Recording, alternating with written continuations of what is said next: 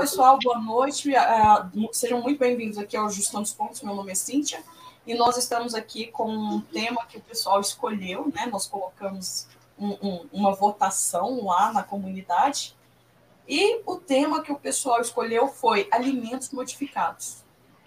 Bom, eu vou ver se o pessoal está chegando aqui. Vou esperar o pessoal chegar um pouquinho. Uhum. E enquanto isso. Hum? É, eu vou esperar o pessoal chegar um pouquinho, o pessoal ainda não chegou. Espero que chegue bastante gente, né? Porque foi um tema muito aguardado por todo mundo aí.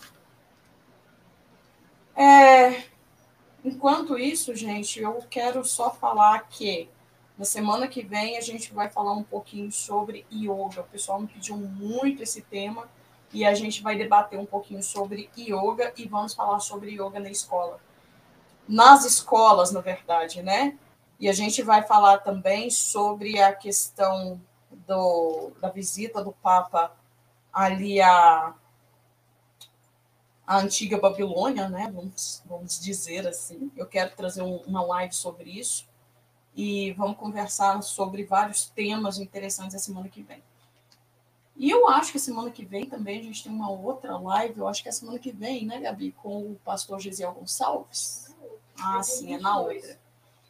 Bom, eu, o pessoal agora começou a chegar, então vamos dar boa noite ao pessoal que está chegando, para a gente começar o nosso tema alimentos modificados. É um tema muito interessante mesmo um tema muito ah, vasto, na verdade, né?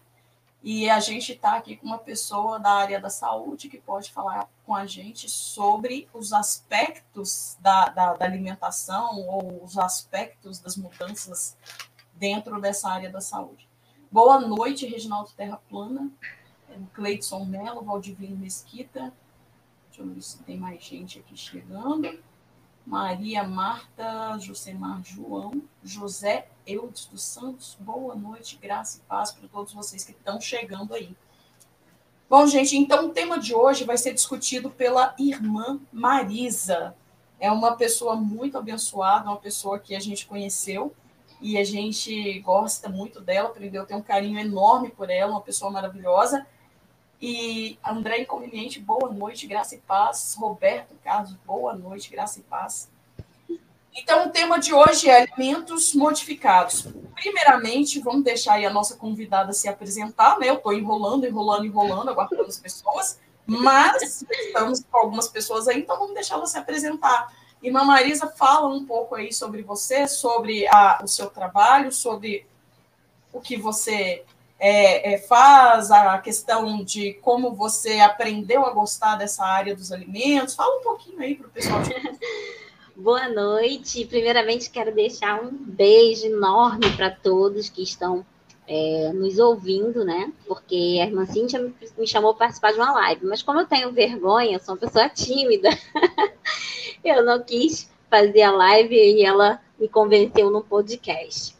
E eu me chamo Marisa, como ela já apresentou, é, trabalho na área da saúde, a saúde me chamou, né, mas eu acredito muito que foi um, um plano de Deus, não era um plano meu, era um plano perfeito de Deus, e assim, é, Deus ele trouxe um, um, um histórico assim, para minha vida que eu falo muito que foi ele mesmo.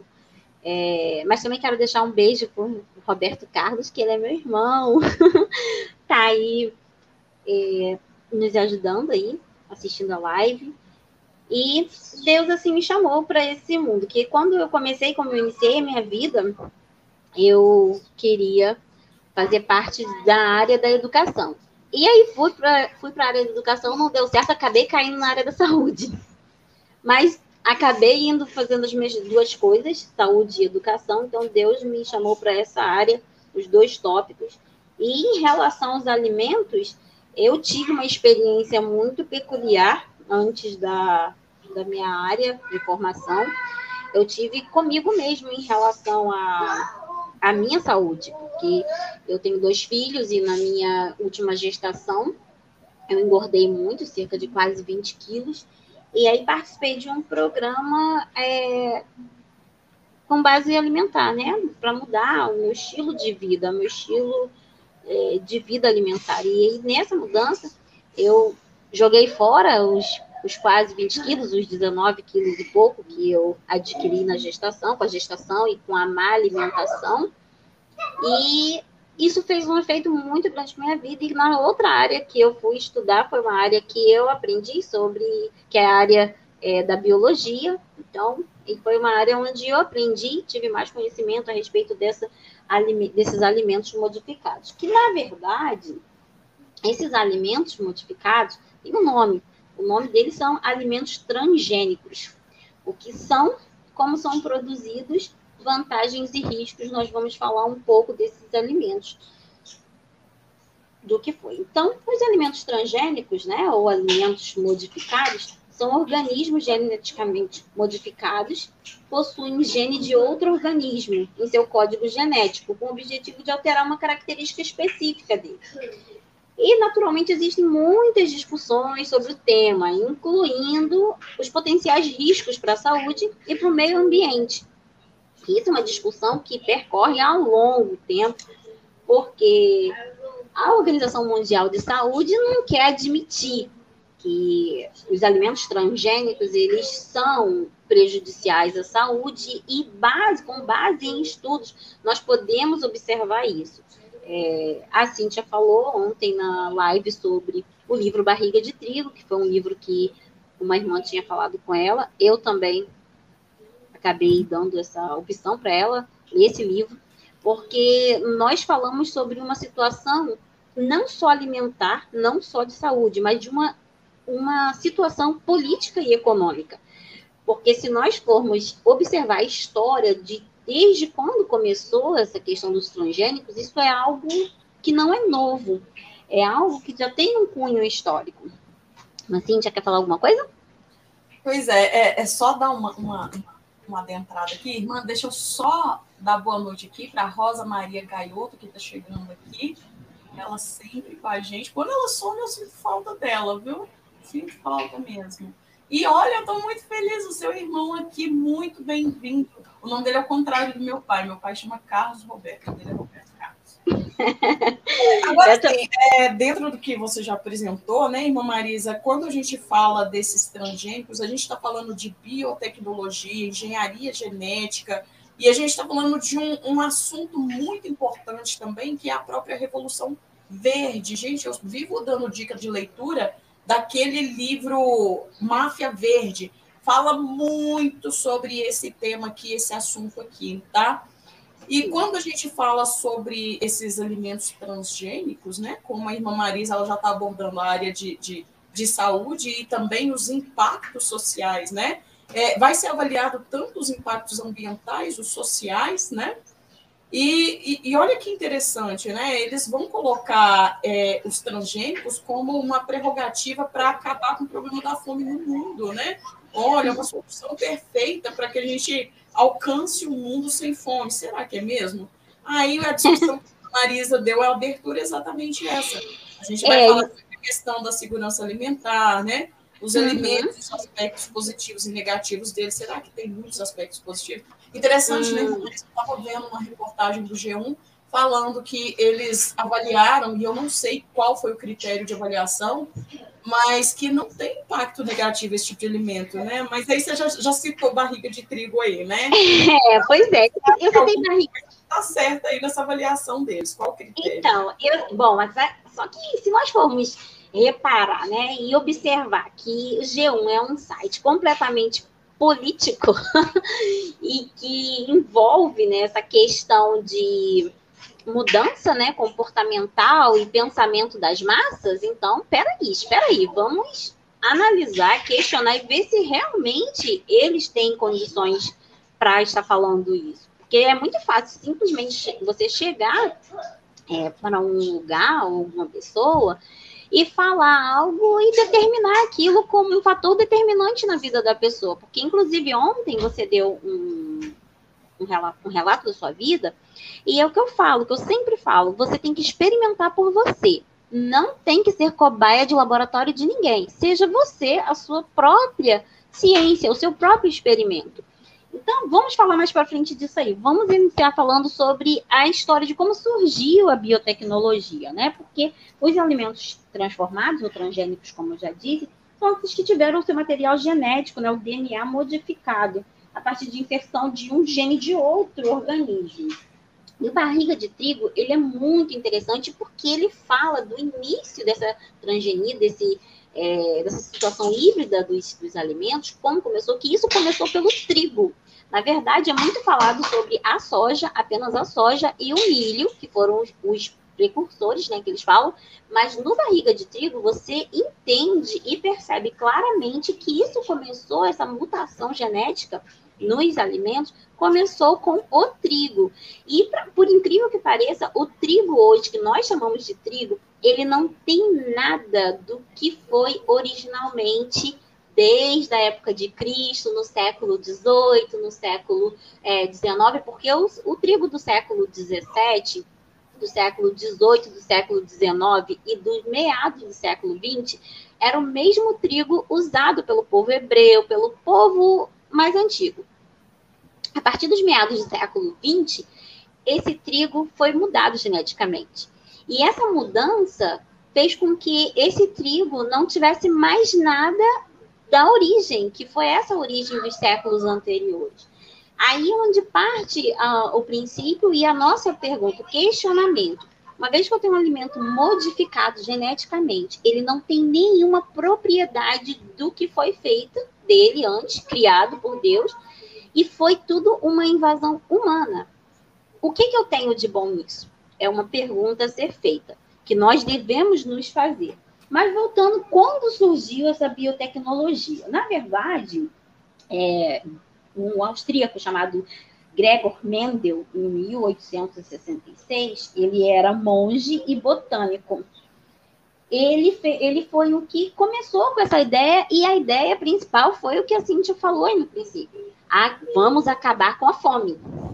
Só que tudo que é falado nesse ponto é sempre de um cunho para um bem maior para outras pessoas, não para quem realmente precisa. Isso é algo que todos nós já sabemos.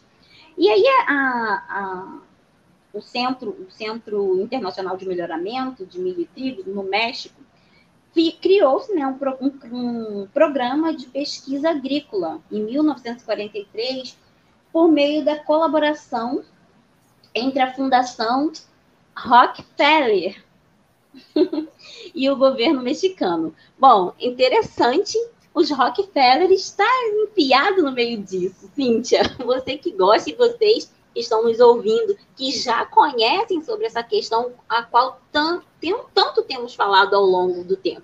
O que você pode imaginar a respeito disso? Quer comentar alguma coisa?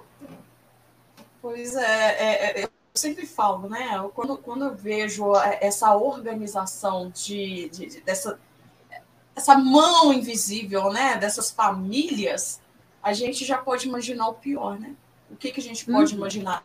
Isso, na verdade, na minha opinião, faz parte de uma agenda global, bem lembrou a irmã Rosa ali da Monsanto, né? As transformações aí das sementes.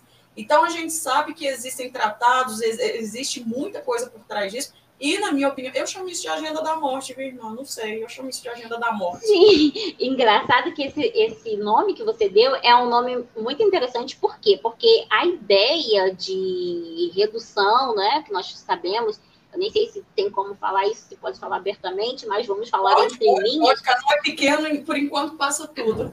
ah, então tá bom. É, mas essa questão. Evitar, de... Mas tem hora que tem que falar rasgado, porque a coisa é Essa questão de redução populacional, é, isso já vem de muito tempo, isso não vem de agora. Então, assim, na verdade, eles estão só complementando é, etapas novas de uma fase que já vem há muito tempo sendo feita. Essa questão de mudança de genética, nós vemos muito comentário sobre isso, e eu percebo que essa situação não é algo feito de agora. Então, muitas pessoas têm levantado a questão de dizer, ah, porque está fazendo isso agora, mas não é. Essa mudança genética ela já vem de muito tempo, ela já vem sendo estudada há muitos e muitos anos antes de nós nascermos. Isso já foi muito é, salientado por, como a Cintia bem falou, por essas, por essas mãos invisíveis, não é? Enfim, a ideia desse, desse, dessas mãos invisíveis muito boazinhas era de que o governo é, mexicano, que o, que o México atingisse a autossuficiência agrícola. Só que é, essas, esse, essa mudança que ocorreu no trigo, ela, elas foram, é, o, trigo inicial ele tinha, ele tinha 14 cromossomos, e aí foram mudando as proteínas. E através disso apareceram 14 novas proteínas que, não, que nunca existiram na forma original. Então, essas proteínas que hoje nós falamos como glúten, e vemos muitas pessoas falar, ah, eu tenho alergia ao glúten. Tá, esse glúten é um glúten modificado, é um glúten transformado quimicamente, com base de laboratório, geneticamente, e é por isso que ele causa tanto mal. Mas aí, como eu estava falando antes, quando surgiu a biotecnologia? Ela surgiu na década de 1960 e com a ideia né, de aperfeiçoar né, plantas, animais, porque, na verdade, esse trigo, quando ele começou, quando esse, essa situação híbrida do trigo começou a dar certo, ele começou a produzir o trigo, a planta foi produzida assim, em grande escala. E isso também trouxe uma, uma, uma aceitação dos pequenos agricultores, porque eles sofriam nessa questão de venda, porque dependia do tempo para que é, toda a plantação que você, quem trabalha no campo, quem é da roça, sabe que toda planta ela precisa daquele seu tempo, a semente, maturar, crescer, estruturar. E eles não estavam querendo esperar esse tempo, eles estavam querendo fazer com que a natureza era muito demorada no conceito deles. Então, a, ideia deles foi de dizer que eles iriam trazer mudanças, aperfeiçoamentos nos animais e nas plantas, buscando aumentar o teor das vitaminas. Ou seja, eu, particularmente, Marisa, é um pensamento meu, o que Deus fez não, não tem suficiência, não é autossuficiente, eu preciso mudar, preciso transformar aquilo que Deus fez para que as vitaminas sejam melhores, sabe? É uma pergunta que eu penso que todo cristão deveria fazer, se fazer. Peraí, por que, que o homem está infringindo ou, ou se metendo naquilo que Deus fez? Mas, infelizmente, essas pessoas elas não têm esse pensamento. Então, com isso, mudaram é, vitaminas, peso de vegetal, é, peso dos frangos, é, e começaram a produzir novos medicamentos e, inclusive, vacinas. E logo depois dessa situação dos frangos, que houve essa grande mudança, nós tivemos aí um grande surto do que chamamos de gripe aviária. E todos esses, esses frangos, onde, onde aconteceram essas situações de doença causada, né, essa tal gripe aviária, eram frangos geneticamente modificados. Então fica a pergunta: é, aconteceu porque tinha que acontecer ou aconteceu porque houve uma mutação genética? É, interessante, né? Agora, uma coisa que me chama muita atenção é que essas é. mudanças é. genéticas vêm naqueles alimentos que são bases para o resto do mundo, né? Por exemplo, a gente, igual você disse, né? Não é só a farinha.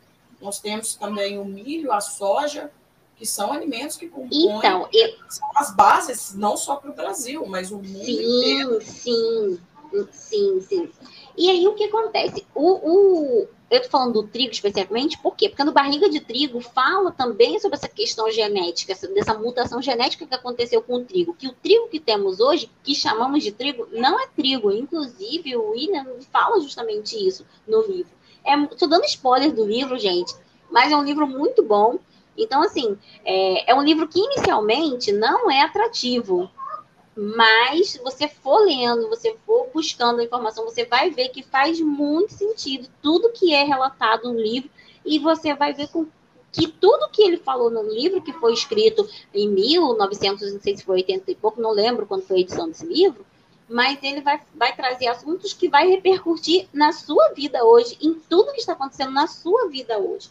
Então, assim, eu, Marisa, particularmente, vejo essa modificação genética como um grande problema para a sociedade. E um, um, problema que não é de agora, é um problema que foi causado lá atrás e ele está trazendo problema a longo, a médio e a longo prazo.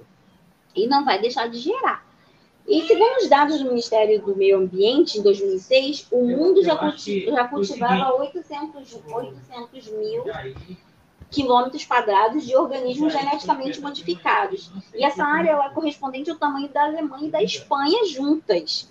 Cerca de 6% deste total está em território brasileiro, que é pouco maior que dois estados do Sergipe. Então, assim, isso já aconteceu há muito, há muito, há muito, muito tempo. E ah, os, os transgênicos eles começaram a ser produzidos principalmente a partir da década de 1980. Eu acho isso é muito interessante, muito interessante ressaltar que outra coisa que o livro também fala é que a partir de 1985 houve um aumento expressivo de sobrepeso em pessoas com problemas cardíacos. Será por quê? Então, você pensa que a partir de 1980 ele já começou a, a ser produzido, e em 85, cinco anos depois, ele já estava trazendo os primeiros problemas para a sociedade, né? E para a saúde das pessoas. Então, assim, quais são os maiores produtores transgênicos no mundo? Os Estados Unidos, a Argentina, Brasil, Canadá e China. E como a irmã Cintia falou, a soja e o milho, elas respondem por 82% dessas plantações, sendo que a soja é o produto transgênico mais cultivado aqui no nosso país, no Brasil. E aí é onde gera o grande problema. Todo cidadão brasileiro, ele usa o quê? Óleo de soja. e ele usa óleo de soja, usa milho, usa bro de milho, usa pão de milho, aí aparece né, aqueles milhares de pães do supermercado, que aí às vezes a pessoa vem e fala, ah, não, esse aqui é melhor, 7 gramas, não sei o quê, esse aqui. Gente, tudo modificado. Então, pois é, mãe, aí, aí, só te cortando um pouquinho, prestando atenção, né? O, o livro ele cita uma coisa muito importante e que passa por desapercebido quando a gente não tem essa informação a base alimentar do brasileiro é o pãozinho de manhã, muitas das vezes com uma bolachinha. Aí no almoço vai ter o arroz, que também é um veneno, eu descobri isso, né? A, a duras penas, o arroz também é um veneno. E muitas das vezes vai ter um macarrãozinho, né? Aí uhum. depois vai para o lanche da tarde, de novo, a gente tem uma bolachinha, a gente tem um pãozinho, um sanduichinho natural, mas com a, a, a coisa do pão, né? E de noite? Tu noite, muitas das vezes, vai comer o quê? Vai comer uma outra coisa, vai comer o arroz e, e às vezes vai repete comer... fora, que a gente não desperdiça. Ah, então, é, vai, vai comer assim, um biscoitinho, né, também, de água e sal. É, é, então, assim, a gente vê que da hora que a gente levanta, a hora que a gente dorme, nós temos contato com esses alimentos. Aí vai preparar a saladinha, tá lá o óleo de soja, vai refogar o arroz, tá lá o óleo de soja. Então, gente, olha, isso, isso é, é muito, muito sério mesmo. E aí, como a Marisa falou, e, e, e, eu concordo, sabe? E a gente começa a ter esses quadros de problemas de saúde. Mas por quê, né? Aumenta os problemas cardíacos, diabetes, sobrepeso e problemas de intestino irritável e um monte de problema vai aparecendo, vai surgindo. A ansiedade, a depressão, por que será? E aí fica a pergunta, né? Não, e que ninguém se pergunta e que às vezes acredita muito naquilo que o médico fala. Eu não estou aqui, pessoal, sendo contra médicos. Não, não sou contra médico, contra nutricionista, não sou contra ninguém dessa área de saúde, que são meus colegas também na área de saúde. Só que a minha área é uma área de pesquisa científica, com base na saúde. E a área desses profissionais são as eficácias. No caso, o meu caso, eu estudo as células e esse, e esse pessoal vai estudar a melhor nutrição para a célula. Só que, no meu caso, eu também conheço o que é melhor de nutrição para a célula, porque eu conheço composição celular. Porque para você conhecer a composição celular do seu organismo, saber como funciona o seu organismo, você precisa entender de que o seu organismo é feito e o que ele precisa para se manter saudável.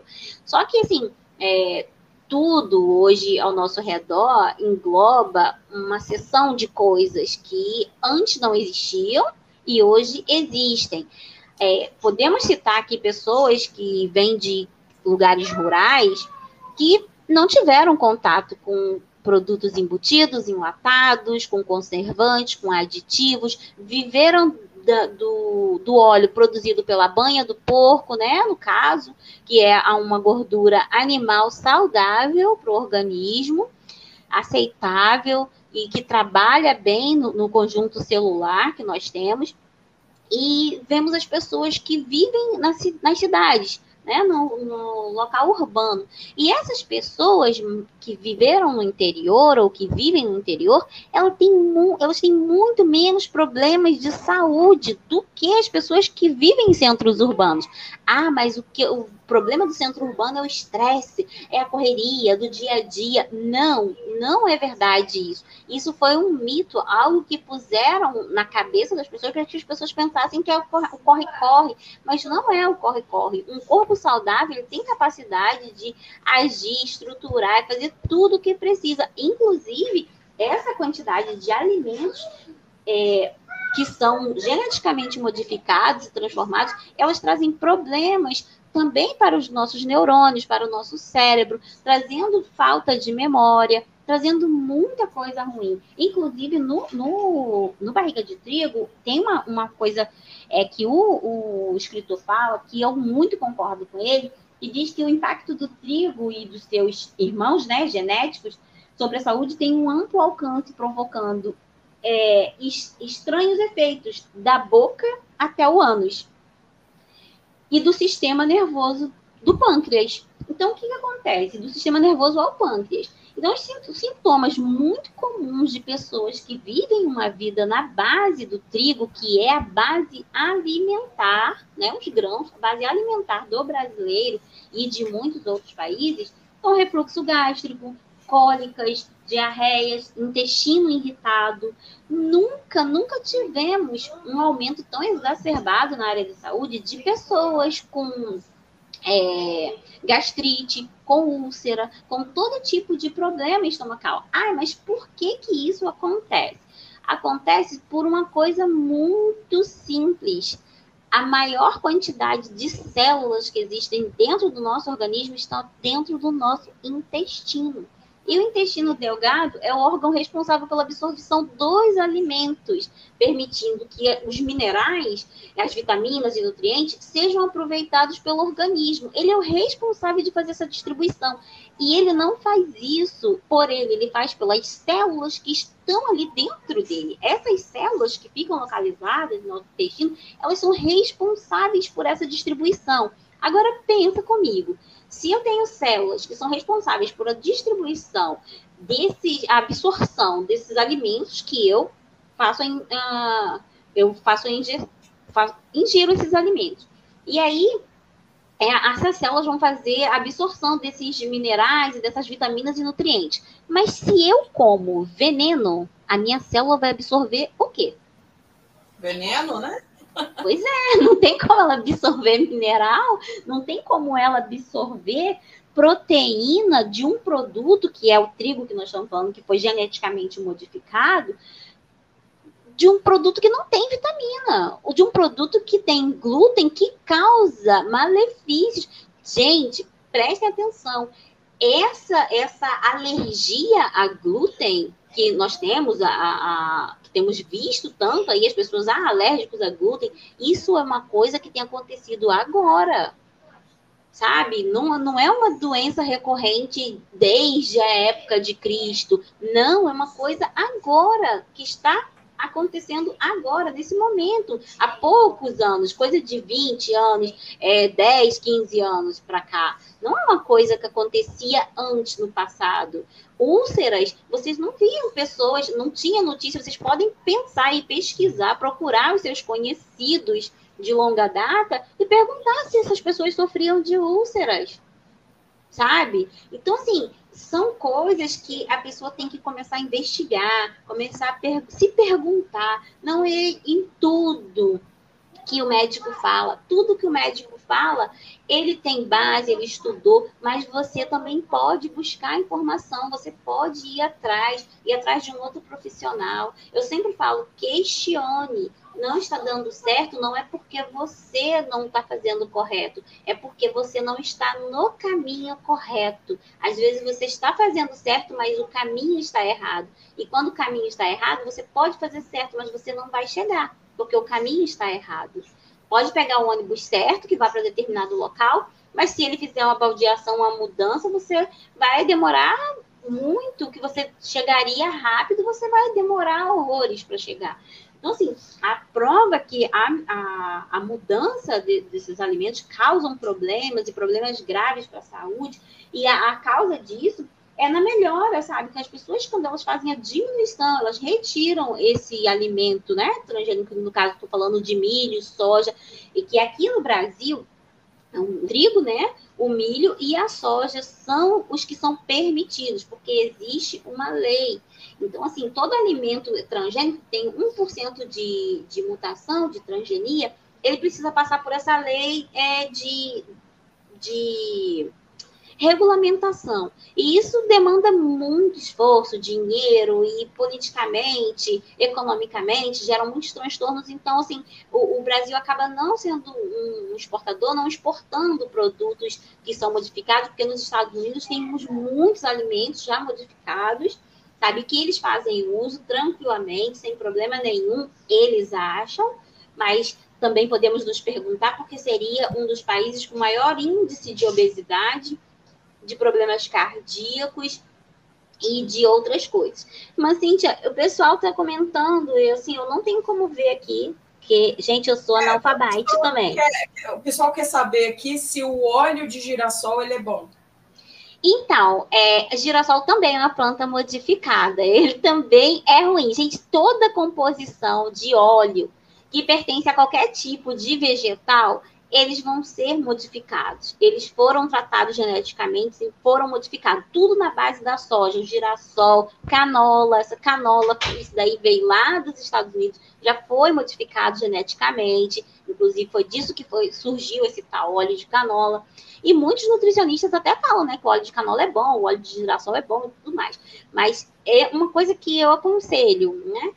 Faça substituição pela manteiga de garrafa, pela banha, né? Que assim, a Cintia até já fez, ela já falou, comentou sobre isso, ela viu uma modificação muito grande. Se você não quiser banha, porque no meu caso, eu acho a banha com cheiro que não, não, não me apetece, como dizem alguns aí.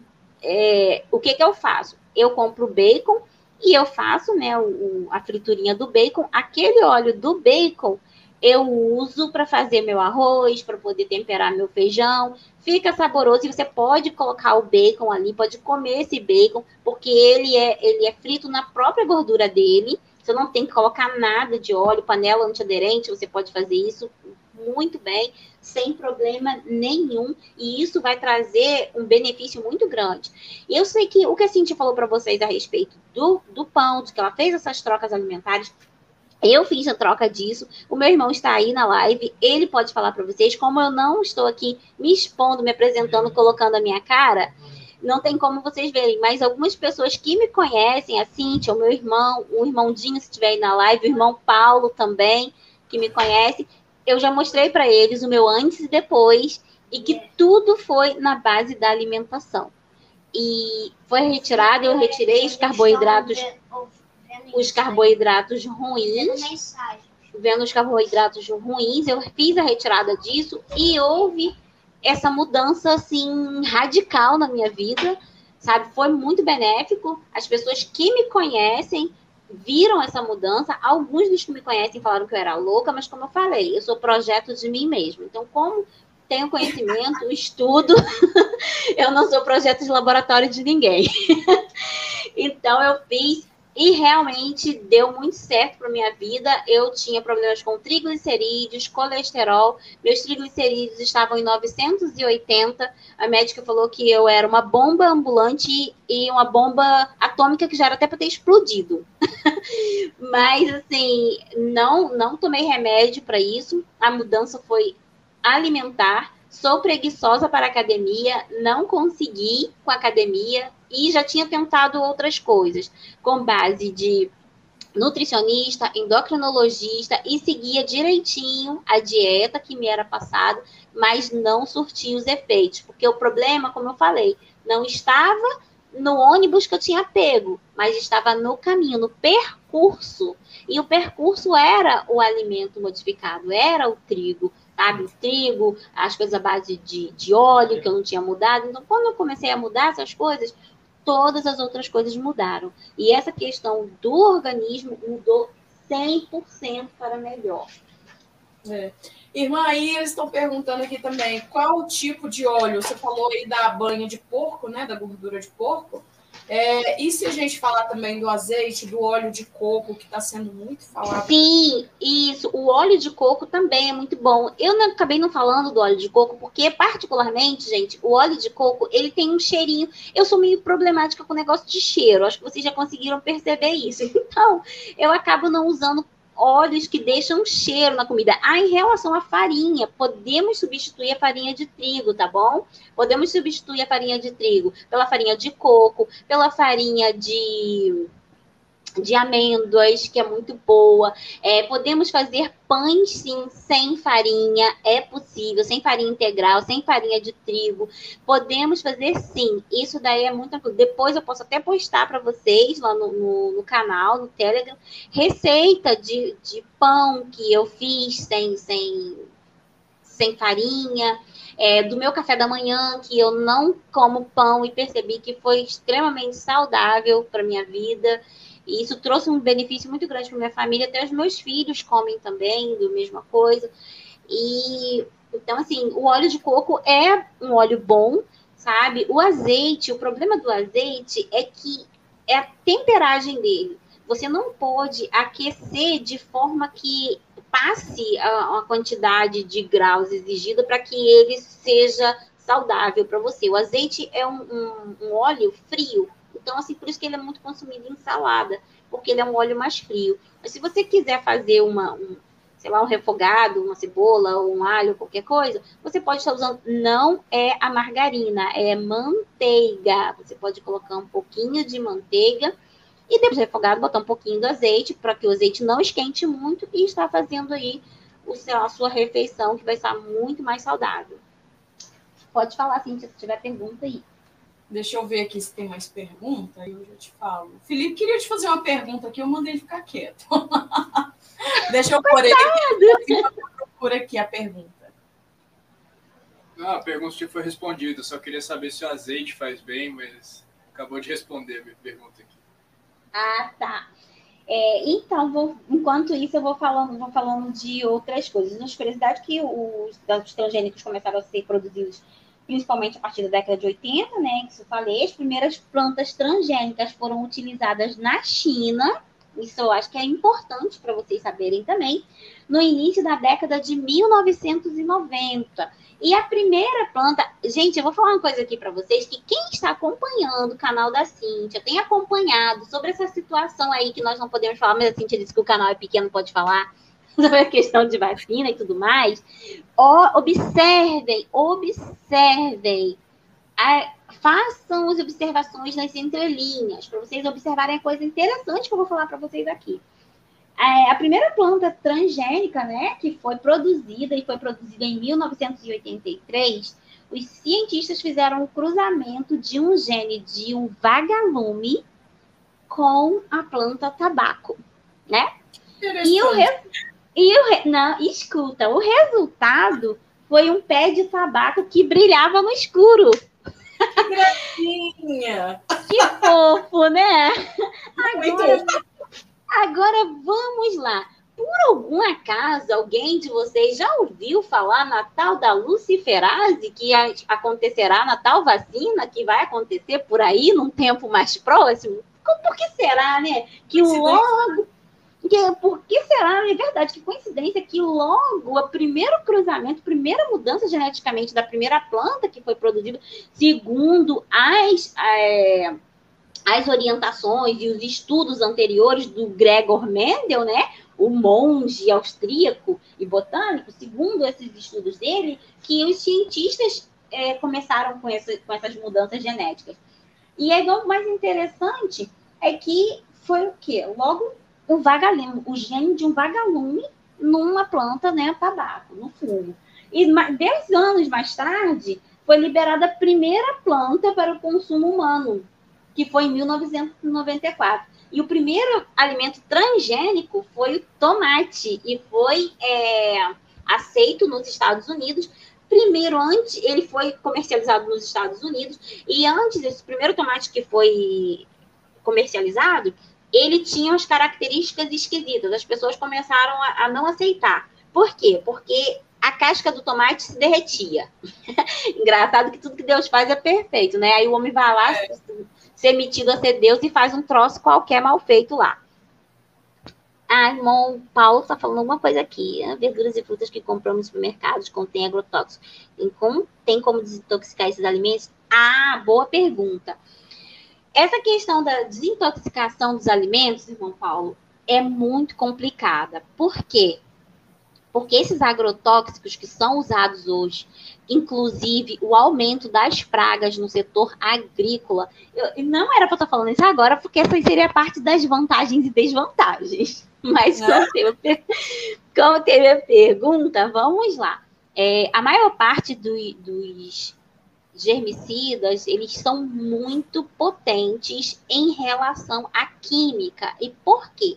Porque alguns é, parasitas, né, vírus, bactérias do ar, foram causados por essa mutação genética que foi feita, essa é, hibridização de uma coisa aqui, de uma coisa ali, foi mudando radicalmente o nosso sistema ecológico, sabe? Foi trazendo é, mutantezinhos, né? Pragas mutantes, vamos dizer assim, que se inseriram nas plantações e acabavam destruindo tudo. E por conta disso, esses outros colegas da área química, né, os químicos, fizeram, é, fizeram agrotóxicos mais potentes. E conforme esses agrotóxicos mais potentes são colocados no caule da planta, são colocados ali no início né, de germinação da planta, o risco que ocorre é de você fazer a lavagem por fora, mas por dentro você já tem uma planta contaminada. Porque do momento que essa planta ela pega no solo os nutrientes do solo para produzir o fruto, esse fruto já está um fruto contaminado.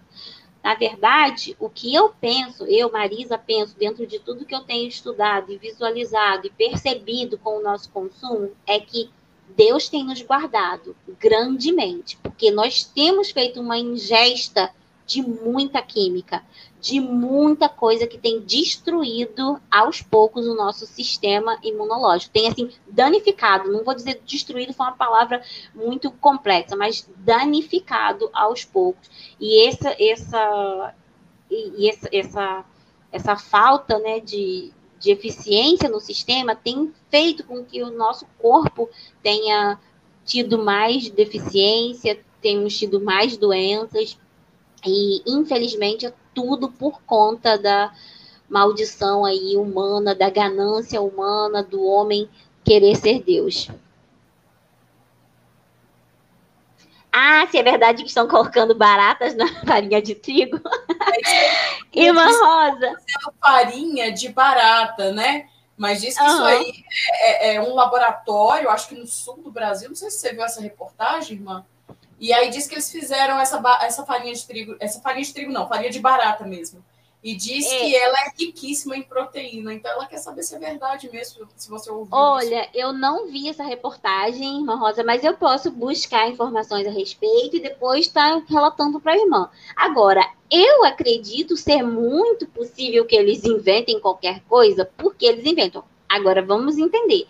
Dizer que fez a farinha de barata é uma coisa, agora dizer que ela tem nutriente aí já é outra coisa meio complicada, porque todo mundo sabe onde vive uma barata, né? Então eu acabei de falar, eu acabei de falar que a planta precisa o quê? A raiz vai trazer nutrientes do solo, um solo contaminado com agrotóxicos, com, com, com conservantes e com vários tipos de pesticidas, vai trazer um, um, um, uma qualidade não tão saudável para o fruto. Então você imagina, se isso acontece com a planta, por que, que vai acontecer diferente com a barata?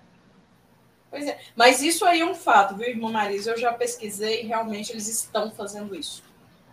É, é, então, mas como eu falei, eu acredito fielmente que façam, porque nada é, como dizem, antigamente diziam que o céu é o limite. Hoje, o pensamento humano, o pensamento científico, a biotecnologia, sabe, a, a neurociência, para eles não existe mais limite. Antigamente o céu era o limite, hoje não existe céu para eles, não existe limite. Então é muito importante que o cristão tenha a noção do que realmente é saudável para a sua vida cristã. Não estou falando só de vivência no que você vai se alimentar, mas comece a se perguntar, comece a orar, peça a Deus que te dê orientação, porque nem tudo, eu estou falando para vocês, eu sou da área que muitas pessoas, eu tenho muitos amigos da mesma área que discordam plenamente de mim. Mas por quê? Porque eles têm uma visão científica. A minha visão de ciência é pautada na palavra de Deus, porque para meu entendimento, não existe cientista que seja maior que o dono da vida.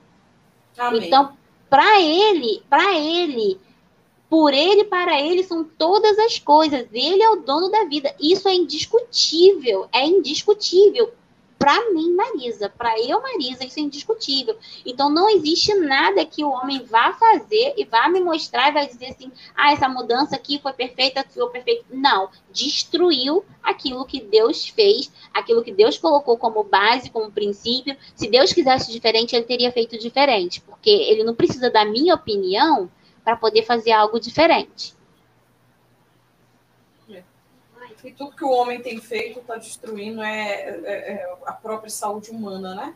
Agora, uma coisa que, que, que me chama muita atenção, que eu estava olhando esses dias, na, na questão da política, né? é que uhum. essa questão de, de, de, alimentar, né? a segurança alimentar, é, o Brasil agora vai se associar com a África na produção de alimentos e com inserção de tecnologia para o avanço econômico e segurança alimentar.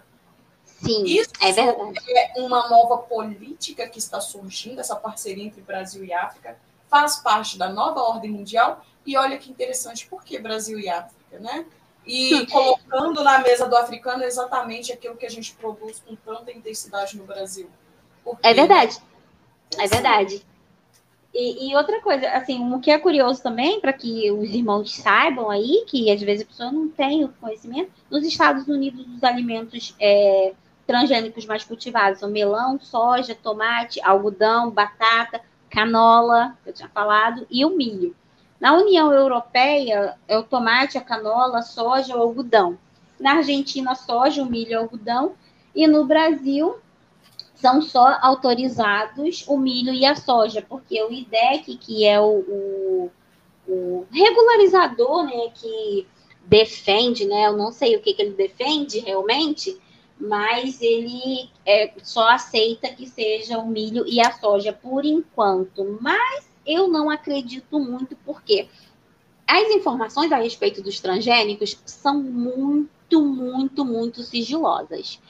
Porque eu penso assim: se eu quero fazer mal a alguém, eu não vou dizer para ele. Vamos lá na historinha da Disney, né? Vamos lá. A coisa maligna dando a resposta certa para gente. Nós, é, mas vamos lá. É, na, da Bela, acho que é a Bela Adormecida, sei lá, a mazelinha lá daquele filme. A, a, bruxa chega com uma maçã linda, maravilhosa, não é verdade? É a, é, é a Branca de, Branca de Neve. É, é, tá vendo? Eu confundi as, as personagens, gente, que eu não tenho muito interesse, mas o Maligno já deu uma respostinha pra gente aí, porque como ele tem a. Não sei se é burrice dele ou se é supremacia de Deus que nos mostra as coisas, né, nas entrelinhas. Mas você vê, a maçã é maravilhosa, né? Ninguém, ela não chega dizendo que a maçã tem veneno. Ela não chega falando isso. Ela simplesmente vai lá e dá, não, minha filha, maçã perfeita, maravilhosa, serve para você, tão linda quanto você, tão bela quanto você. Então, peraí, vamos lá para a África. A África é um país que nós conhecemos que tem grande dificuldade com alimentos, por conta de uma série de fatores, né? Econômicos, geográficos e etc. e tais. Então, alguém vai chegar para eles se passando de bonzinho? Isso tem um interesse por trás. Com certeza tem um interesse e um interesse sujo. Não é nem um interesse bonito, é um interesse sujo. Porque tudo que é nos apresentado é apresentado com base em um interesse completamente sórdido. Infelizmente. E é muito triste ver pessoas que têm assim, se degradado porque essa questão alimentar mesmo, é, as pessoas não acreditam, sabe? Elas não acreditam que, quando você fala para eles tirarem o trigo, atira ah, o pão, o bolo, tira a torta, tira o, o arroz da sua vida, tira o feijão, tira essas coisas da sua vida e substitui. E como a Cintia bem disse ontem, gente, não é para ser vegano, não, porque eu não sou vegana, não. Amo um churrasco. E assim, emagreci comendo carne, tá? Então não vem com essa pra cima de mim, não.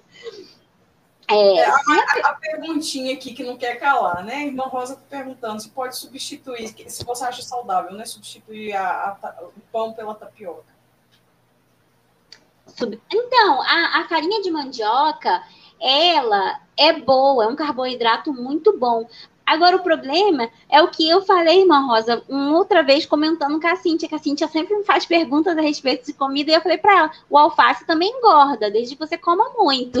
Então, assim, tudo é um limite. Quando eu iniciei a substituição, que eu era fanática, assim, eu era viciada, sabe? Eu era é, pão craqueada, né? No, no vício. Então. usando o termo lá, né? É, usando, usando a ideia de uma amiga, eu era pão craqueada. Eu comia um pãozinho, gente, de manhã, mas aquele pão quentinho, passava aquela margarina, aquela coisa maravilhosa para o organismo. E aí, não resistia, tinha que comer um, dois, três. Ainda bem que vocês não estão vendo minha cara, então não vai fazer feio. E comia. Então, assim, isso essa ingesta muito alta desses alimentos trouxeram um sobrepeso muito grande para mim, que foi é, a duras penas, viu? Não foi uma coisa fácil. Foi muita determinação, credibilidade, acreditar, juntar o meu conhecimento junto com o conhecimento de uma nutricionista que foi assim uma pessoa maravilhosa e maravilhosa no ramo da pesquisa de alimentos, de saúde. Então assim, foi uma junção de conhecimentos e eu me deixei fazer parte disso. Por quê? Porque eu queria uma mudança de vida. Então, às vezes, é muito interessante, que eu observo muito, é que as pessoas falam, assim, vou relatar uma coisa aqui da Cíntia, na cara dela, porque eu sei que ela não vai se incomodar.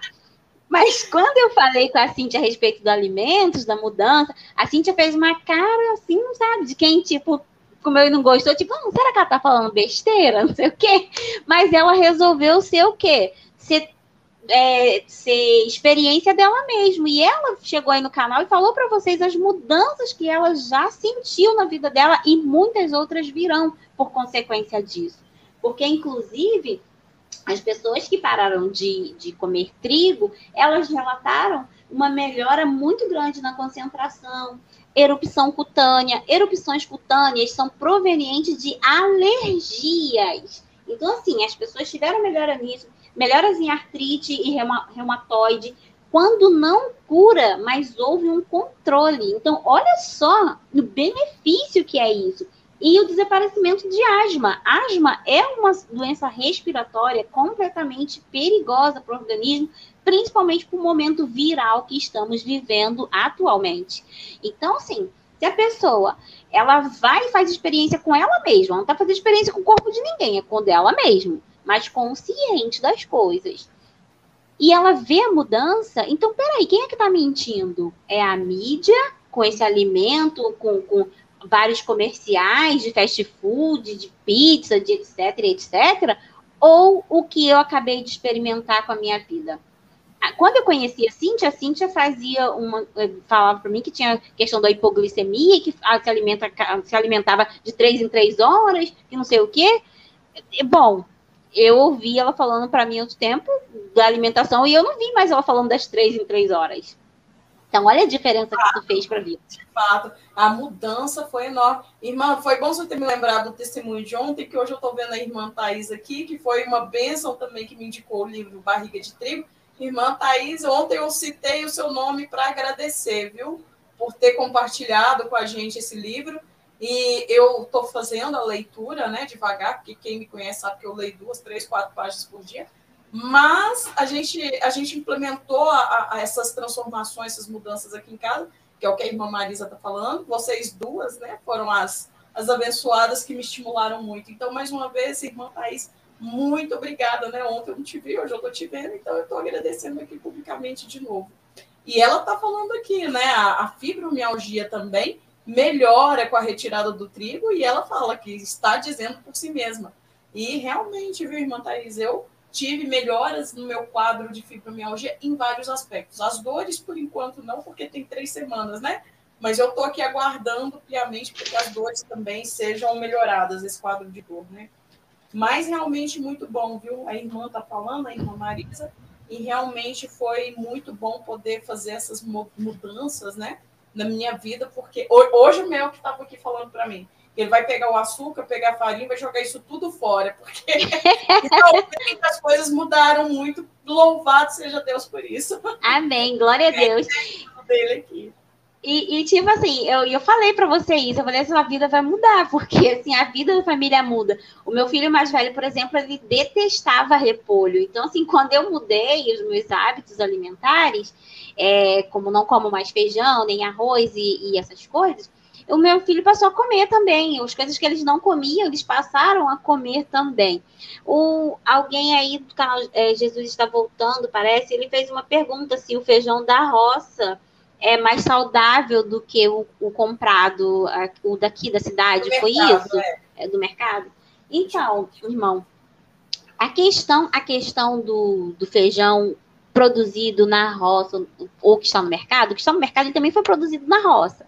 Então, assim, não tem muito essa, essa questão, porque o feijão não é um alimento transgênico, pelo menos aqui para a gente no Brasil. O que temos muita certeza, plena convicção, que eu posso falar para vocês com toda certeza aqui no Brasil de alimentos comestíveis e consumidos pelos brasileiros que são geneticamente modificados são o milho, a soja e o trigo, porque o trigo já vem de longa data, como nós falamos aí do início. E o, o, a soja e o milho foram os permitidos pelo IDEC aqui no Brasil. Então, aqui no Brasil, nós temos esses alimentos aí que são permitidos. O caso do feijão pode ser uma situação do que eu falei anteriormente em relação à planta, sobre os agrotóxicos, os agrotóxicos serem mais pesados e, com isso, trazer um, um malefício a longo prazo, não de transgenia, mas de agrotóxicos quimicamente pesados, metais pesados e materiais pesados para o nosso organismo. É. A, a irmã Thaís está perguntando um arroz. Eu não sei se essa pergunta dela tem a ver com, com o que você está falando aí. Então, como eu falei, no, do que nós temos informações no Brasil de transgênicos são apenas esses que eu falei, por conta de um problema político, econômico, e a questão de patentes. Porque no Brasil, o alimento transgênico, se ele tiver 1% de transgenia, ele precisa passar por toda uma regulamentação. E essa regulamentação é complicada economicamente falando, politicamente falando. Então, esse conglomerado de coisas que não fez com que nós tivéssemos tantos alimentos transgênicos aqui no nosso país. Mas a base do brasileiro é a soja, o milho e o trigo. Então, isso já é por si suficiente. Não sei se a irmã Thaís estava no início da live, mas no início da live nós falamos eu falei que o trigo que nós usamos hoje pode ser chamado de qualquer coisa, inclusive a irmã Thaís sabe disso, porque ela já leu o livro Barriga de Trigo.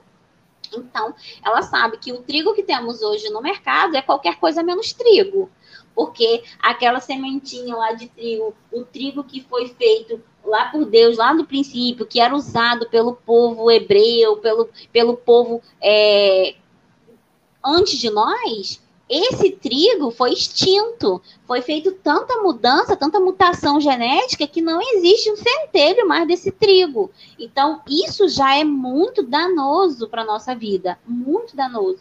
E como falei, no índice de obesidade e sobrepeso, pessoas cardíacas, hipertensas, diabéticas, em nosso país tem aumentado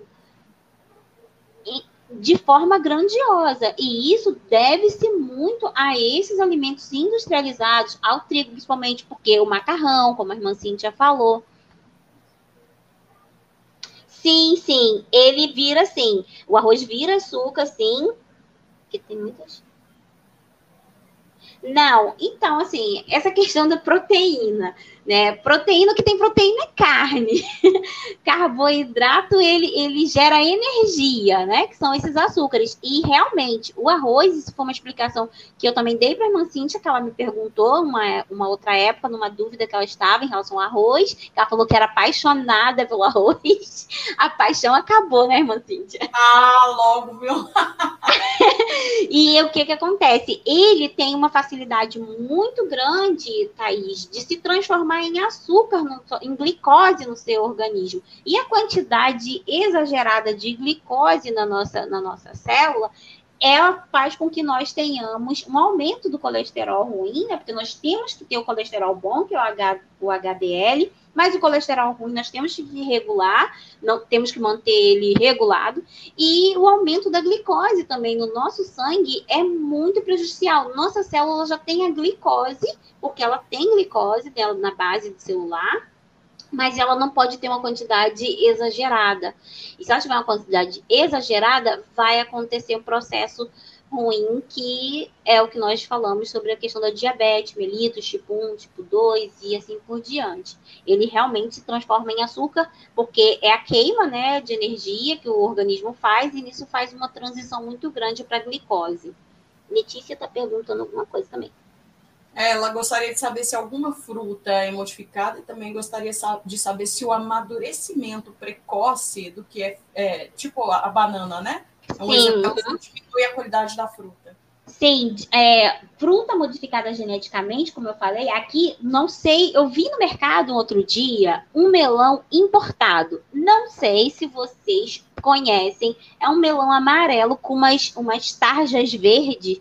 Eu achei até estranho, né? Não, não quis experimentar, não. Até mesmo porque eu sei que os Estados Unidos é um produtor de melão transgênico. Eu falei, eu quero saber desse melão, não, porque vai que vem de lá, né? Eu sei lá. Então, assim, não quis experimentar o melão. E ele era caro pra caramba, não valia nem pelo preço, nem, nem pela aventura. Então, eu desisti. Mas a banana, é, a banana, qual é o nome dela, da pessoa? Perguntou. Letícia. Letícia, a banana, eles usam muito carboreto para fazer a, o amadurecimento precoce. Isso é ruim por muitos aspectos. Primeiro, um alimento, quando ele é naturalmente, quem tem casa que tem quintal, que tem sítio ou qualquer outra coisa aí, que plante as coisas e perceba a evolução do crescimento dessa planta, vai perceber isso. Que um, um, uma fruta, quando ela é cresce no pé, amadurece no pé, sabe? Os passarinhos vão lá, comem e espalham, porque, gente, os nossos principais é, produtores por aí são os pássaros. Então eu falo, Deus é muito perfeito. Então os pássaros eles comem é, os alimentos, né, que estão por aí, e eles vão espalhando as sementes aí pelo mundo, e aí a semente vai brotando numa terra que é frutificada por Deus, é calcificada por Deus, é toda preparada por Deus, embora o homem faça de tudo para prejudicar. É. Mas nas matas nós vemos plantas frutíferas que não foi plantada pelo homem, não foi colonizada pelo homem, foi colonizada por pássaros. quebra, né, Marisa? Sim, sim, um alimento perfeito. Sim, então assim, é quando essa banana ela é amadurecida, amadurecida por forma de estufa ou por carbureto, significa que ela não vai ter um amadurecimento completamente saudável, ela, ela vai amadurecer de forma forçada sabe? É como eu vou dar uma explicação aqui que talvez seja chula, mas talvez vocês consigam entender. É como eu pegar uma menina de 9 anos que acabou de menstruar e permitir que ela tenha uma relação sexual e ela engravide e tenha um filho. A possibilidade de ela morrer, a possibilidade da criança morrer, a possibilidade de muitos fatores acontecer com ela por ela não estar madura é muito grande. Porque, embora ela menstrue, isso não significa que está madura. Ok? Deu para entender? Então, sim, a fruta pode estar madura, a banana pode amadurecer, mas não significa que ela está apta para o consumo se tratando de vitaminas. Agora, o irmão Paulo Ribeiro está perguntando se o nosso solo está contaminado com agrotóxico. Se é verdade. É, com, com, certeza, até mesmo porque o arroz, arroz negro. É, com certeza, por quê? Porque como nós temos no, no Brasil, né, a produção de soja é muito grande, equivale a 80, 82%, então você pensa, se nós temos 82% né, do nosso dessas plantações né, sendo cultivadas, então nosso solo também está sendo bem agredido. Então, assim, não posso dizer que todo o solo, mas a agressão no solo, ela se estende. Então, assim, isso, essa extensão né, de micro-organismos que são bons ou ruins, eles vão se espalhar através de quê? Através da chuva. Quando é, acontece o processo da chuva, vai acontecer um processo que de mistura com o solo, né? Um solo contaminado com um solo limpo. Então eu vou ter aí uma contaminação em massa, uma contaminação que eu não tenho como expressar a proporção disso. Agora a, a Letícia está perguntando sobre o arroz negro. Ele é natural ou modificado? Olha, Letícia, eu vou te falar uma verdade. Eu nunca ouvi falar sobre esse arroz negro. Então, assim, eu posso pesquisar isso e tá trazendo para você. Colocar no canal, não sei se você faz parte lá do canal da Cíntia, mas eu posso estar colocando para você, porque na verdade eu nunca ouvi falar. E como eu falei para vocês, é o que realmente eu posso trazer para vocês com toda certeza são esses. Como eu falei, é um assunto muito, muito escondido sabe? Você pode pesquisar sobre transgenia, o que você vai saber é pouco, porque eles não falam. Eu acredito que não falam porque ninguém quer ser questionado. Então, do momento que eu não ponho informação, ninguém vai questionar. Vão simplesmente fazer. E do momento esse, que. Esse, esse, só te cortando um pouquinho, Marisa, esse arroz negro, inclusive, eu experimentei ele na minha casa hoje. Diz hum. que ele é, é, é, um arroz menos processado possível, mais puro possível, menos modificado possível. E ele é caríssimo, caríssimo. Um Eu acho estranho. Você não vai comer um pacote de 500 gramas. Hã? 10 vezes o quê? Ele é 10 vezes mais caro do que o outro, o Felipe está colocando aqui. E ele é bem diferente do outro e diz que ele tem proteínas. É bem interessante. O sabor dele é um sabor meio que de. de ele tem um, um gostinho meio que de castanha, sabe? Ele é bem interessante. Eu experimentei. Olha, eu vou, eu vou até comprar para experimentar. Até por quê? Porque se ele tem um gosto de castanha, então provavelmente ele foi modificado. Porque arroz é, uma, um, é um, é um, é um único. E o arroz, e o que, que acontece? O arroz branco, o arroz branco, né, o parbolizado, são, são modelos, né? São, são plantas, são tipos de planta. Mas o arroz não, não, não conheço esse negro. Então eu vou experimentar, vou pesquisar a respeito dele para saber. A irmã, irmã Rosa acabou de falar que quem tem fibromialgia come muito chocolate, porque o chocolate faz o quê? Tem como voltar isso aí que ela falou? Ah, ela quer saber, faz bem para a saúde, eu acho um sentido assim de diminuir a dor. Aí ela quer saber. Se... Olha, irmã Rosa, eu nunca ouvi falar sobre o chocolate diminuir a dor, até mesmo porque o chocolate ele é mais assim, ele libera mais uma, uma glândula, né? É um, um hormônio de saciedade. Então, assim, de prazer imediato. Mas cuidado, porque que chocolate? Porque chocolate, você está comendo um chocolate de verdade, você tem que comer um 100%. E para você comer um menos, um que seja com um pouquinho de doce, você vai aí num 80%, 70%, que é onde tem mais concentração de cacau do que de açúcar, que vai prejudicar o seu organismo e vai prejudicar causando aumento de dor da mesma forma. É, o chocolate ele é interessante, chocolate amargo, tá, irmã Rosa?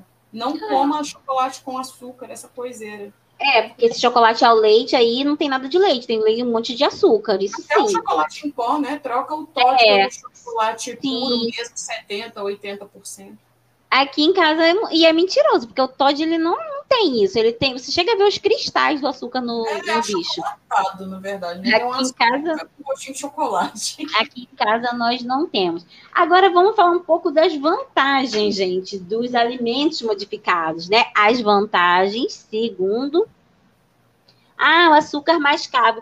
Olha, irmã Rosa, se a senhora quiser fazer uma mudança de açúcar, porque o açúcar mascavo, ele na verdade é um, um açúcar proveniente da, da rapadura, se não me engano. Então, assim, ele tem um, um teor bem concentrado de açúcar. Mas se a senhora quiser é, fazer uma mudança de açúcar, mude para o stevia. O stevia é, a stevia é uma planta, entendeu? Ela, a, o doce é dela, é próprio dela, não tem mudança desse doce. E é um, um doce que é saudável porque é um doce natural. Então, se a senhora conseguir fazer essa mudança, a irmã Cíntia comprou, é, não é muito barato, né? Mas assim, eu penso que vale a pena você gastar em qualidade de vida com alimentos do que você gastar com remédios, que vai danificar seu organismo de igual modo e não vai trazer uma solução a longo prazo, talvez traga uma de médio prazo.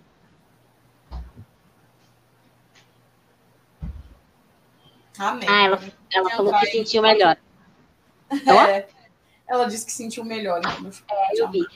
Então vamos falar. Cíntia, você quer falar alguma coisa? Eu posso falar Não, vantagens? Pode entrar aí nos, nos prós e nos contras aí. Vamos lá, vamos lá. Segundo, segundo o pessoal, né, os cientistas, que isso foi uma briga muito grande, né? Essa briga já é longa, gente. É uma briga aí por debaixo dos panos dos cachorros grandes, onde eu sou só uma vira-latinha. Mas aí o povo, o povo tem, tem aquela, a, a, linha de pensamento que é uma que eu faço parte, que sou contra a mudança né, dos alimentos, os alimentos transgênicos, eu, eu não, não sou a favor, não vejo vantagens nisso, mas eles dizem que tem. É uma das, umas, algumas das vantagens que eles ressaltam é que traz o aumento da produção de alimentos, que traz uma possível melhoria do valor nutricional, desenvolvimentos de alimentos para fins terapêuticos também, esses fins terapêuticos seriam as vacinas, e que traz maior resistência e durabilidade na estocagem de alimentos. E também faz parte da expansão do conhecimento científico. A expansão do conhecimento científico seria para medicamentos, usar transgenia de forma medicamentosa, como já foi feita. A insulina, por exemplo, ela foi criada, é, é uma transgenia, foi uma, uma mutação, né? Foi feita uma mutação para que as pessoas usem hoje aí a insulina. E na, na estocagem de alimentos, dizendo que os alimentos têm maior resistência. Essa maior resistência que eles falam, né, que eles dizem que os alimentos têm, é por quê? Porque o alimento é, é cheio de agrotóxicos, cheio de metais pesados. Então você pensa um, um, um, bichinho aí desses aí, um bichinho desses que, que, que buscam os alimentos, né? Os bichinhos que consomem os alimentos aí também. O bichinho vai chegar lá, vai, vai botar a, a boquinha dele lá, vai fazer contato lá com, com o alimento. E vai ter quantidade imensa de veneno e aquela quantidade vai matar ele. Isso não vai ser agradável para ele, né? O paladar. E, o, e os insetos, animais, eles têm um, uma percepção quanto a, quanto a isso, quanto a pesticida. Eles têm essa percepção de sentir, sabe, o cheiro, o, o, o a sensação do perigo. Eles têm essa, essa, essa, essa antena, né, que Deus deu para eles e que eles conseguem ter essa percepção. Eu, nós podemos comer um alimento é, que está envenenado e não percebermos, sentirmos o gosto ruim, mas não percebermos até ingerirmos e isso trazer um, um dano para a nossa saúde. Mas os animais, normalmente, eles têm essa, essa percepção que nós não temos. Animais, insetos. Então, por isso que eles falam que é, traz aí uma maior resistência. Mas agora, isso, ó, isso essa quantidade de assuntos que eu trouxe, que eu falei, são as vantagens. Vocês viram que foi uma gama pequena. Mas vamos lá para as desvantagens dos alimentos transgênicos. Possível aumento das reações alérgicas.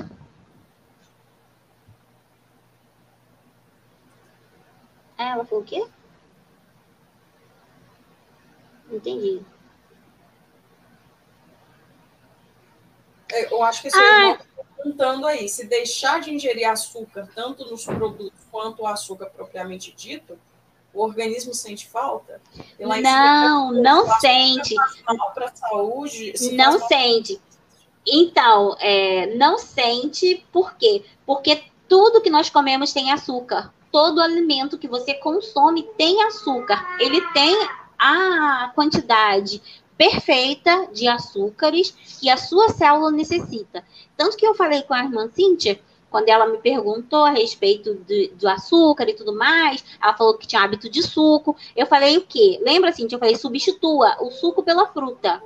Aí você falou, ah, mas por quê? Eu falei, porque açúcar, a fruta, ela tem frutose, ela vai gerar um teor maior de açúcar. Então, você fazia substituição, você vai ter uma concentração de açúcar adequado para sua célula, para a resistência celular e, e para a composição da sua célula, do que você comer açúcar derivado de qualquer outra coisa.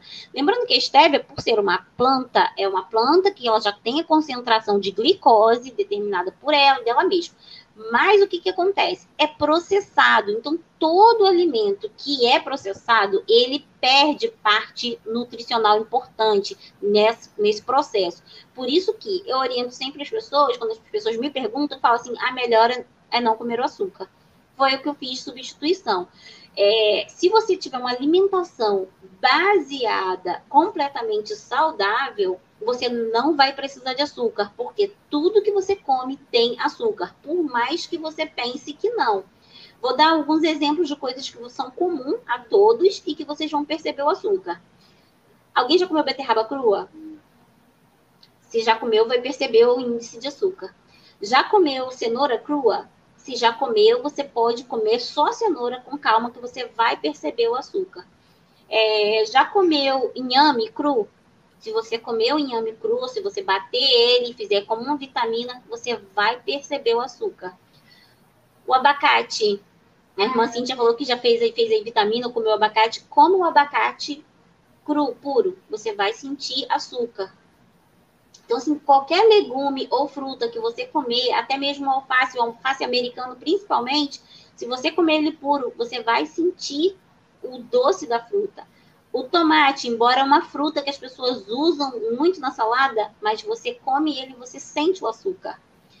Ah, mas espera aí, eu já comi e não senti. Não sentiu por quê? Porque o seu organismo está contaminado com açúcar industrializado.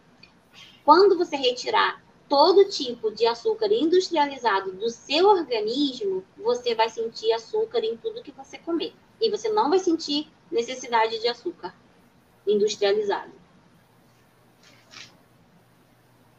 Tem alguma outra pergunta aí para poder não, dar não, continuar agora.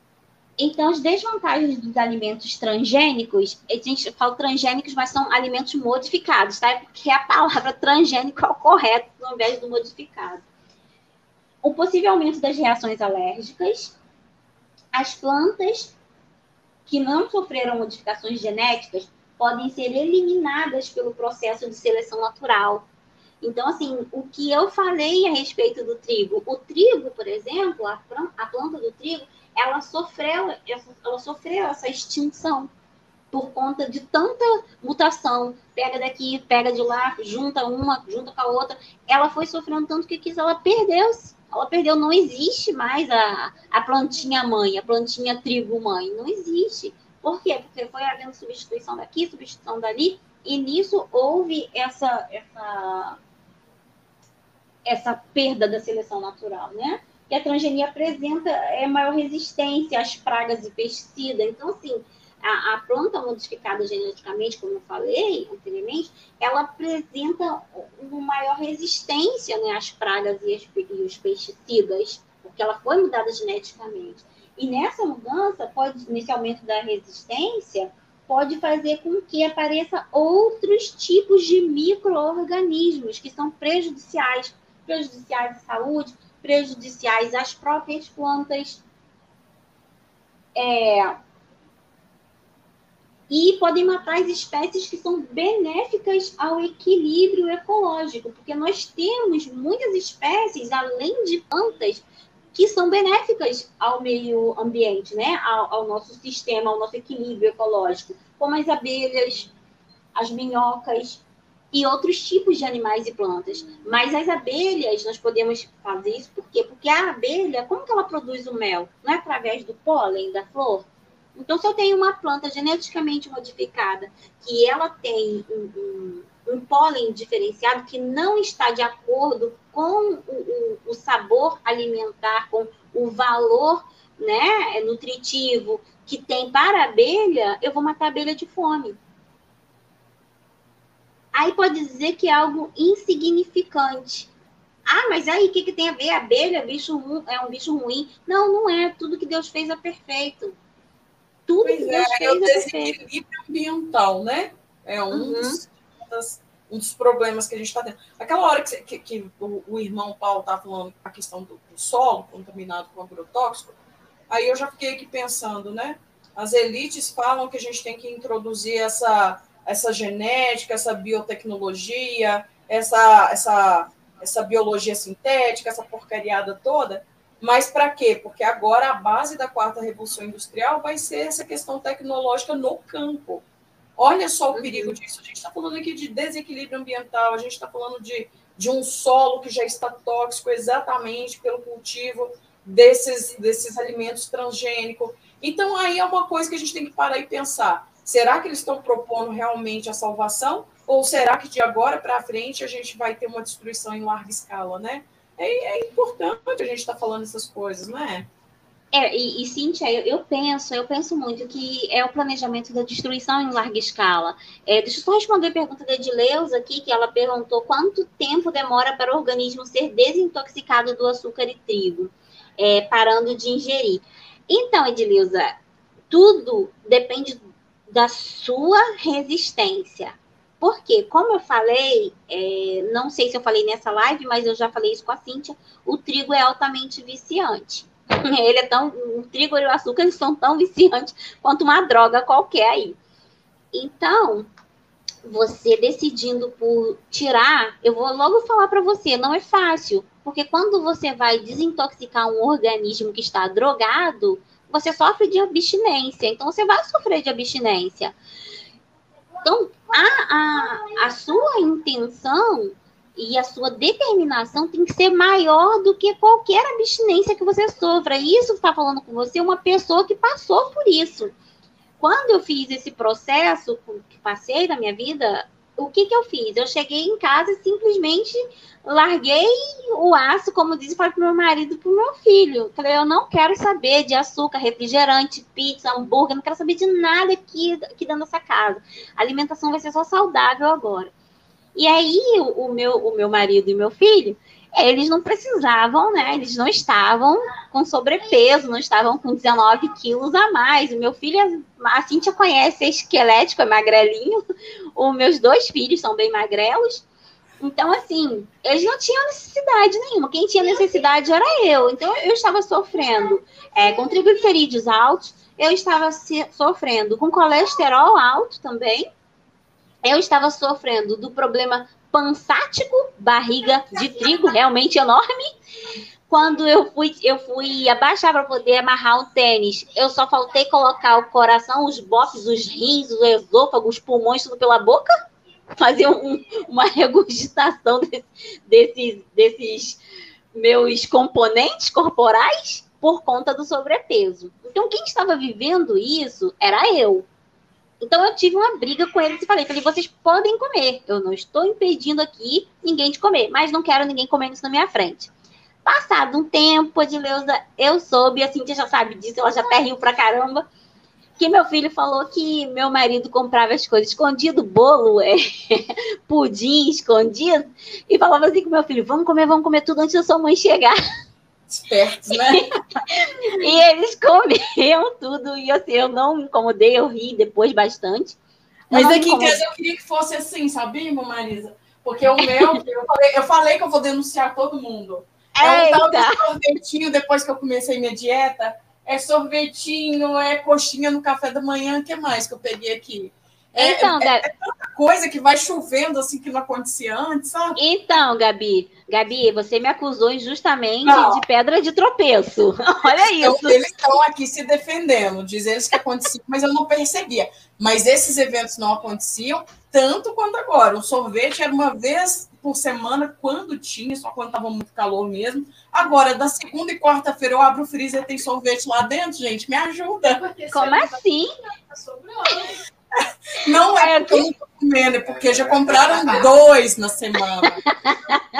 O é povo que gosta. Amorosa. Eu tô conversando com a irmã Marisa no computador, vem e joga um saco de pão de mel na minha frente. É verdade, né? gente. É ainda, assim. me chamar, ainda me chamaram de pedra de tropeço só por causa do meu açaí com morango. Não, mas foi errado também. Eu tô esperando perdão e um açaí até hoje. Pois é, ninguém deu açaí para ela. Já que quer engordar a mulher, dá pelo menos um açaí para ela, né? Mais saudável do que o sorvete. Então, irmã de Leusa, assim, você sente a melhora no primeiro mês.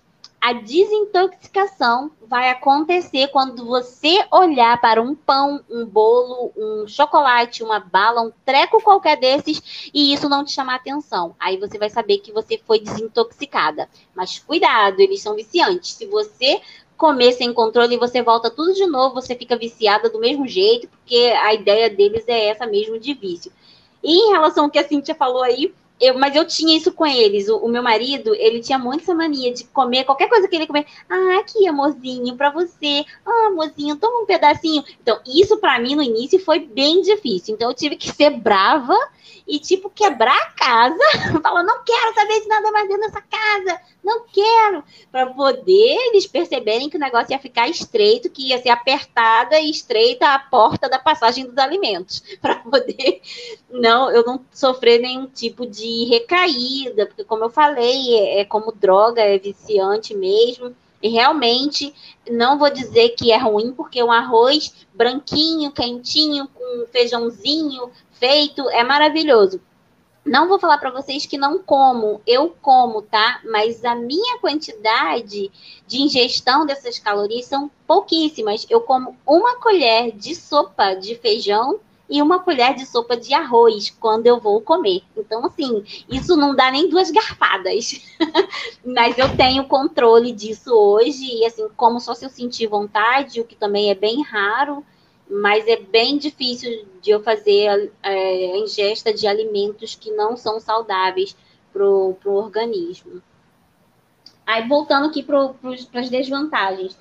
E elas podem causar câncer, né? Ou serem venenosos para os humanos. Além da perda da biodiversidade, que a Cintia comentou aí, traz contaminação para as sementes também, né? Porque do momento que eu tenho alimentos transgênicos, alimentos modificados, a Irmandinha perguntou alguma coisa. É, ele está falando sobre a questão do alimento também contribui para o é, é, afeminar, no caso, né, as gerações posteriores. Bom, essa questão, a gente pode entrar em outro detalhe, porque os alimentos não estão muito envolvidos nisso, não, mas existe aí uma bagunça genética que tem aí umas introduções estranhas que pode fazer uma mutação de genes aí. Mas isso pode ser um assunto para uma outra live, porque não faz parte dos alimentos, não. E aí podem causar essa contaminação de semente, porque as sementes vão ser, acabar sendo contaminadas pelo solo, que já está debilitado e contaminado, e com essa contaminação das sementes, como eu falei, que o passarinho acaba levando, né, um, uma semente pura, que é de uma bananeira que foi plantada pelo próprio passarinho que saiu levando no biquinho dele as sementes e lançou por aí. Essa semente, ela vai entrar dentro, adentrar dentro de um solo é, completamente danoso e ela vai morrer então, se ela morrer, uma semente que eu tenho original, ela morrendo, do que é que eu vou sobreviver? Né? Como é que vai ter um, um, a biodiversidade vai, vai funcionar? Não vai funcionar, né? É, e, incentivar o aparecimento de pragas mais resistentes, porque essa mutação ela não acontece só na planta, mas ela acontece também naquela praga que teve contato com pesticida que viu como que funciona esse pesticida, se alimentou desse pesticida, pousou em outro lugar que também se alimentou dessa outra coisa que ele pousou, e isso pode ter gerado o quê? uma resistência nesse, nessa praga. E essa praga, agora que antes aquele pesticida servia para combatê-la, não mais servirá, porque houve uma mutação nessa praga devido à contaminação com esse pesticida que foi colocado nessa planta geneticamente modificada. E é, prejuízo.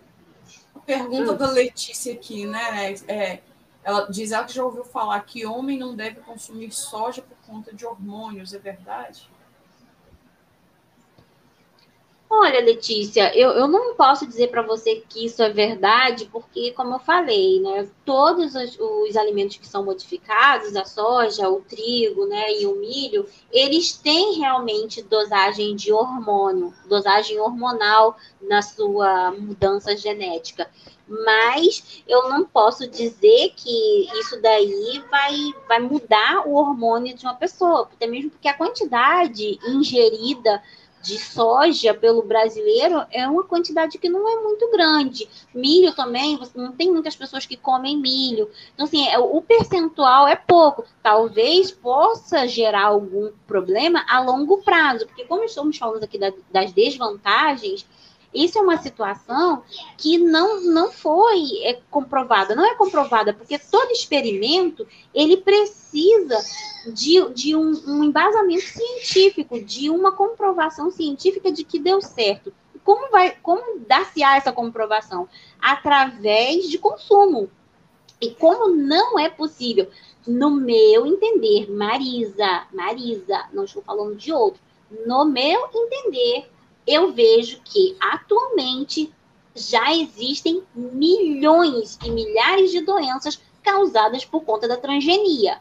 Só que a Organização Mundial de Saúde não vai admitir, porque sabemos muito bem que tudo é de um cunho político, tudo é de um cunho de uma de, uma, de mãos esqueléticas aí escondidas para tudo dar errado. Nós já sabemos disso, então eles não vão admitir, não adianta, não vai ser admitido. Mas eu vejo, particularmente, fazendo um apanhado, um estudo de tempo, né? De tempo do que era o, o início do século XX, para o meio do século XX, para o final do século XX início do século XXI. Fazendo um apanhado de doenças das épocas e eras, nós conseguimos perceber claramente que desde a introdução do, da transgenia já houve uma mudança muito grande já houve uma mudança muito grande na questão da saúde.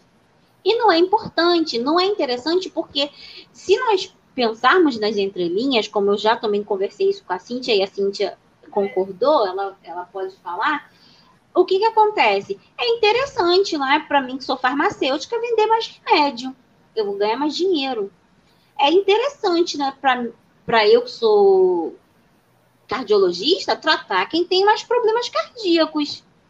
Ou eu estou enganada? É. Como disse, não estou falando mal de nenhum profissional, que fique bem claro. Nós estamos falando de interesses econômicos. Quando falamos de interesses econômicos, generalizamos os profissionais que têm visão desse interesse. E, óbvio, todo mundo que trabalha precisa do seu sustento, precisa do seu salário. Mas espera aí. Se eu sou da área da saúde, eu faço um juramento. Esse juramento é que eu possa salvar vidas e eu vou salvar vidas a que, a que preço? Se eu tenho condições de saber que esses alimentos transgênicos ou que a, a ingesta de alimentos que parecem bons, mas que no final causarão problemas futuros, por que, que eu vou pedir alguém ou, ou induzir alguém que consuma esse alimento para depois ela ter um problema e eu vir a tratar? Não, eu prefiro que a pessoa seja saudável e que ela não tenha problema. E que ela sirva para a economia de uma outra forma. Mas para os setores, economicamente falando, para os setores que trabalham em prol do crescimento dessas áreas, não é interessante ter pessoas saudáveis, não é? Pessoas que são saudáveis não vão comer McDonald's. Então, a indústria de fast food vai falir é interessante, economicamente falando? Pois é, né? Economicamente falando, ah, eu acho que foi o pastor Paulo que estava falando aqui da carne que eles estão fazendo aí sintética, né? é, uhum. economicamente falando, né? Vamos parar com o gado, vamos é, tornar o campo cada vez mais desenvolvido tecnologicamente, e aí a gente vai passar a vender uma carne sintética, né? E a, a proposta deles de, de agora para frente é isso. Daqui a um dia a gente vai comer isopor, né, gente? Porque alimento mesmo, eu estou vendo que vai saindo aí cada vez mais. Viva a É verdade.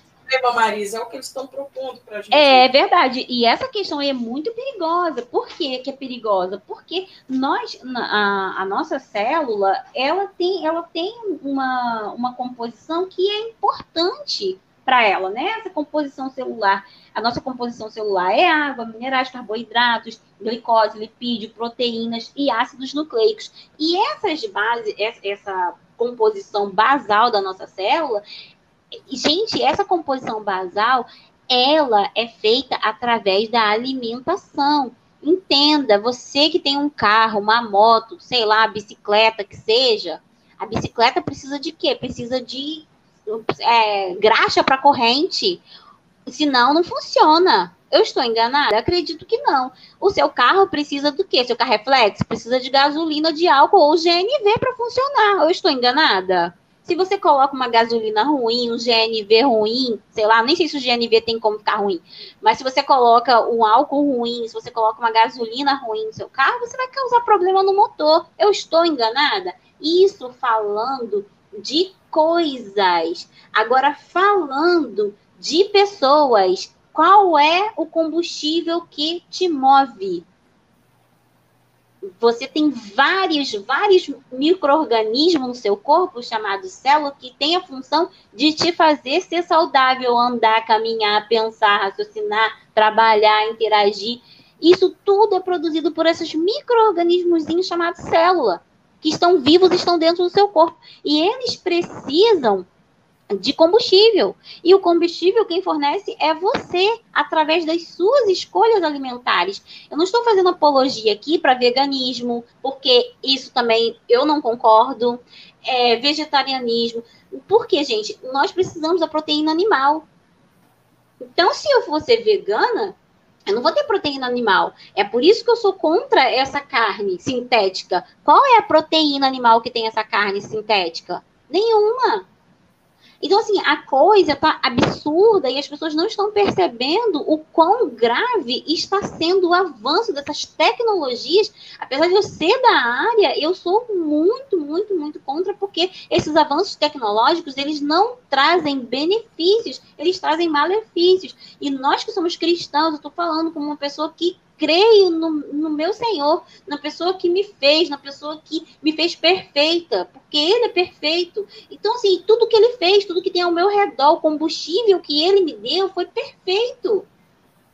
Então, eu pegar um alimento transgênico e, e trazer para o meu organismo como um combustível, é como eu pegar o meu carro e levar no mecânico que é um, uma pessoa que conserta bicicleta, que não entende nada de motor.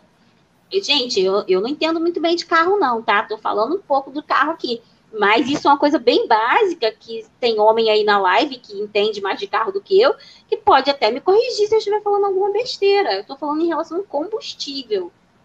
Então, isso é uma, uma, preocupação que eu tenho muito grande quando, quando a Cintia me, me chamou para falar, conversou comigo e tudo mais, eu fiquei pensativa, mas eu falei, tá, eis-me aqui, Deus, vou então. Por quê? Porque se com essa live é, você tiver a clareza, sabe? Que o Espírito Santo de Deus tocar no seu coração para que você comece a pesquisar, a perceber qual o tipo de combustível que você tem ingerido, e isso venha trazer uma mudança para sua vida, eu já vou me sentir útil já vou me sentir útil, porque eu, eu penso que a informação ela é importante e assim, e questionamento é importante. Você saber o que você, o, como funciona essa máquina chamada corpo humano é extremamente importante e não é saber para mudar não, é saber para ser conduzido no caminho. Você é alguém que tem uma missão nesse mundo. A sua missão é falar de Cristo para aqueles que não conhecem. Mas como você vai falar de Cristo se você é doente? Como você vai falar que Cristo pode curar se você não consegue se curar da ignorância? Veja bem, ignorância no sentido da palavra de não conhecer. não é descriminalizando, que nem, nem tendo preconceito com ninguém, porque eu sempre falo isso, a Cíntia me conhece mais, ela sabe que eu sempre falo, eu não acredito em títulos, porque sabedoria é de Deus. A sabedoria é de Deus. Você, através de você ter um conhecimento, um nível superior, você vai ter mais é, contato a, a, direto em assuntos que você não teria se você não tivesse esse ensino superior. Mas isso não limita você. Isso não limita para que você não tenha o conhecimento. Sabe? Então, assim, é, eu peço a Deus, a minha oração hoje, durante a semana e durante todo o tempo, foi para que Deus movesse, para que o Espírito Santo de Deus movesse o coração das pessoas que estão ouvindo esse podcast e eles começassem a, a se perguntar: será que o que eu tenho que fazer não está certo? Meus hábitos alimentares estão corretos? eu estou trabalhando de acordo que vai me trazer uma vida saudável, nós vamos passar por uma dificuldade muito grande se você não tiver um corpo saudável, você não vai resistir ao período difícil que passaremos mais à frente. Então pense nisso. Pense nisso.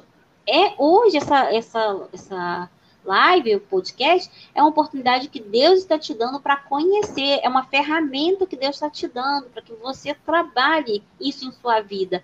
E eu posso garantir, vai te fazer muito bem.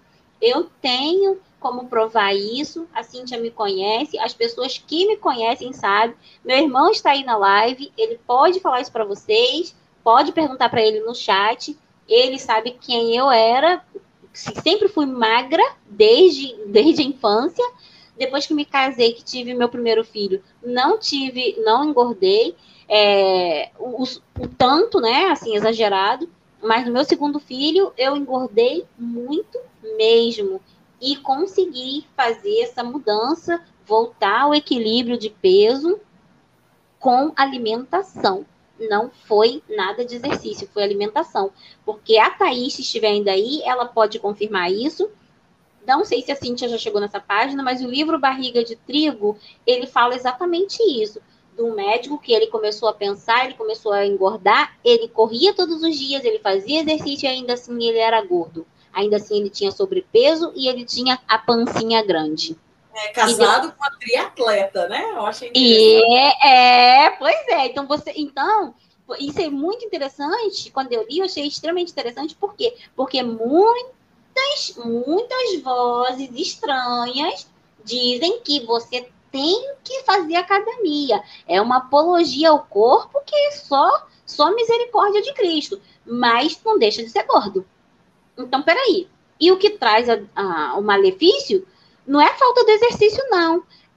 É a falta de nutrientes saudáveis para o seu corpo. Se você tem um corpo inchado, um corpo é, com sobrepeso, um corpo que não te deixa ter a liberdade de ir e vir, de correr se precisar, de andar se precisar, de agachar, de abaixar para poder é, amarrar um sapato, então, tem alguma coisa errada. Não com isso que a pessoa magra não é doente, gente. Tem muitas pessoas que são magras e têm deficiências. E tem muitos tipos de doença que acometem pessoas magras. Não estou aqui dizendo que magro é extremamente saudável e, e pessoa que tem sobrepeso é, é, é, a derrota em pessoa. Não, por favor, entendam bem. Observe. Olha, é, só te cortando mais outra vez aqui. Hoje eu estava comentando isso aqui em casa. Interessante isso que você está falando aí. A minha mãe, é, ela sempre foi bem gordinha, ela sempre teve sobrepeso. E aí, quando ela era mais nova, ela teve o acompanhamento com o, o médico, que eu esqueci o nome de novo, o médico que, que trabalha com, com diabético, como ele chama? O endocrinologista. E ela tinha acompanhamento nutricional também. E a minha mãe, ela sempre era jogada para fazer academia, para tomar diuréticos, remédios tarja preta e fazer dieta. Só que chegou um, um, um, ponto assim que naquela época a dieta era o seguinte: é, não é o arroz que engorda, mas é a, o que você coloca no arroz. Não é o macarrão que engorda, mas é o molho que você põe no macarrão. Não é o pãozinho que engorda, mas é aquilo que vai dentro do pão. Se você come um presunto, uma mussarela, um queijo, um requeijão. Então, assim, a, o que minha mãe aprendeu a vida inteira dela é que ela poderia comer essas coisas, mas que os molhos, os, os componentes que vinham no preparo, é que podia ser danoso para a saúde. Resultado de tudo, a minha mãe se entupiu de diuréticos, de remédios tarja preta, foi para academia e ficou totalmente frustrada a vida inteira porque nunca conseguiu perder peso. Olha que interessante isso. E, e eu, por exemplo, igual eu falei, a vida inteira eu fui muito magra, eu sempre fui extremamente magra. E de uns tempos para cá eu estava conseguindo ganhar uma barriguinha que eu sempre pensava, de onde que veio isso, né? Porque ela não, veio, ela não nasceu comigo, não. Foi um acessório emprestado lá de não sei aonde. Na medida em que eu comecei a fazer essa dieta, simplesmente deixando o trigo, o arroz, porque eu ainda não tinha abandonado o açúcar e o óleo. Eu não tinha abandonado. O açúcar e o óleo tem uma semana, né? Que eu estou mudando. Mas o que eu deixei mesmo foi o arroz e depois o trigo. Então, só com o trigo e o arroz, em três semanas, eu estou indo para a quarta agora, eu perdi toda aquela barriga que eu tinha. O Mel, que está do meu lado aqui, se ele quiser vir aqui confirmar, ele vem e confirma. Acabou aquela barriga que eu tava, sabe? Então, assim, a, a, o, o que eu vejo é que realmente existe um interesse existe o interesse de, de farmacêutica, e não vamos fechar os olhos para isso, não, tá? É, existe o interesse sim, de, de, grandes farmacêuticas, existe o interesse aí de uma máfia médica, e essa máfia médica é a mesma que está trabalhando na fraudemia hoje em dia, né? Eles uhum. estão ainda no vapor, porque profissionais ruins sempre vai ter em todos os setores, né? E é, é o que verdade. eu sempre falo aqui no, no, no Ajustando os Pontos. Na minha área também, a gente tem muitos profissionais ruins que estão aí conduzindo as pessoas para o inferno a passos largos, né? Mas é, é, eu só achei importante elucidar isso, porque hoje eu vejo com os meus olhos, e, e assim, tendo eu, né, como diz você, sendo cobaia aqui na minha casa eu mesma, e, e, e não, eu... não é sendo não é sendo cobaia. Cobaia é o que os outros fazem lá. Você é experimento é, de você mesmo, é diferente. Isso. Então, assim, a gente vê que realmente faz sentido, né? A irmã Thais, ela tá aqui, ela, ela tá até falando, né, que foi Deus que colocou esse livro na vida dela, o Barriga de Trigo, e já está compartilhado no canal para todo mundo, viu, Thaís? E mais uma vez eu agradeço sim, muito obrigada, porque foi Deus que colocou você aqui na minha vida também, e, e, a irmã Marisa também, vocês duas, para poder é, cuidar também. Ontem eu falei na live, né, gente? Eu, esse canal foi uma benção, porque a gente está aqui falando das coisas de Deus e Deus também está cuidando de mim, levantando vocês aí para me ajudar, né? Você, irmã Thaís, irmã Marisa. E eu agradeço mais uma vez aqui, gente, que eu estou muito feliz com o resultado. Então é só isso que eu queria acrescentar, irmã. Pode voltar lá para onde você estava, porque eu achei interessante, né? Essa questão, igual a minha mãe via muito, o que engorda não é o arroz, é o que põe no arroz, não é o pão, é o que põe no pão. Quantas pessoas será que não ouviram essa mesma lorota, essa mesma ladainha, não é? Sim, sim, muitas pessoas. E até hoje, essa indústria de diet light é uma indústria muito perigosa, sabe? Que as pessoas vão acreditando nisso, mas muitas coisas diet light têm muito mais açúcar do que uma coisa que é natural. Então é muito complicado. E eu não fiz mudança. Quando eu fiz mudança, eu não fui para nada diet nem light. Eu não, não uso nada diet nem light. Até inclusive queijo, queijo mussarela, ele tem gordura, que é mais gordura do que o queijo branco, então ele acaba trazendo mais proporção. Não falo do queijo branco aí de Minas, que é um queijo gostoso, um queijo que presta. Agora, os queijos brancos que vem aqui, para o Rio são queijo que é borracha, entendeu? Você, você pode mastigar, que você daí escuta que dá borracha sendo mastigada, entendeu? Então, é melhor você comer o mussarela. E em, em volta das desvantagens, também causa um grande prejuízo para o produtor rural, porque o, o, produtor rural, que é pequeno no negócio, no agronegócio da soja, né? Ele, ele vai sofrer muito prejuízo porque as espécies são transgênicas e elas são protegidas por patente. E aí, coitado, como que ele vai se enfiar no meio dos tubarões, tadinho, se é só a sardinha, no meio de um oceano tão gigante? Então fica muito complicado, e sem contar que aumenta a resistência dos seres humanos aos antibióticos, não fazendo apologia a remédios, mas muitas das vezes nós necessitamos de uma carga de remédio para que o nosso sistema haja.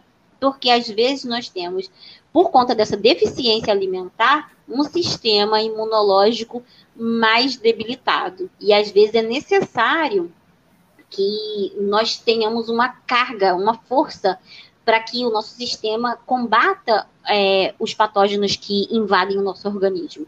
E às vezes nós precisamos de antibióticos para isso. Não fazer uso contínuo, mas a um, uma, um momento, um determinado momento, você vai precisar todo mundo vai precisar, por conta de uma consequência de coisas. Por mais que tenhamos um, um, método mais saudável, fujamos das transgenias, mas vamos sofrer sim por outras coisas e pelo tempo que nós já estamos contaminados que já foram células danificadas, talvez células importantes do nosso organismo foram danificadas por conta da ingesta desses alimentos. E, a, e a, a provocação do câncer, né, incentivar né, o, o, aumento do câncer ou até o, o, aparecimento do câncer, eu vejo que isso é uma coisa extremamente possível por conta da mutação. Você coloca algo mutado para dentro de você, é, transgênico, transformado geneticamente, você automaticamente vai fazer um, uma mutação celular no teu organismo, porque se esse alimento transgênico mudado, ele vai trazer uma substância mudada, mutada para dentro de você, automaticamente essa resistência que eu falei que as pragas vão ter, o aumento ou, ou pragas diferentes, modificadas geneticamente, você vai ter a sua célula também transformada por dentro, modificada. Então, isso é, é um, um, um questionamento que nós devemos nos fazer, devemos ter, sabe? E acho que todo ser humano deveria pensar muito, até nessa questão mesmo é, da vacina, que está sendo muito dita, muito discutida, mas vamos pensar, pessoal, vamos pensar, porque se realmente fosse algo tão bom, por que, que as pessoas que são lá, que estão fazendo tanta ênfase para que as pessoas recebam essa picada, por que, que elas não tomaram?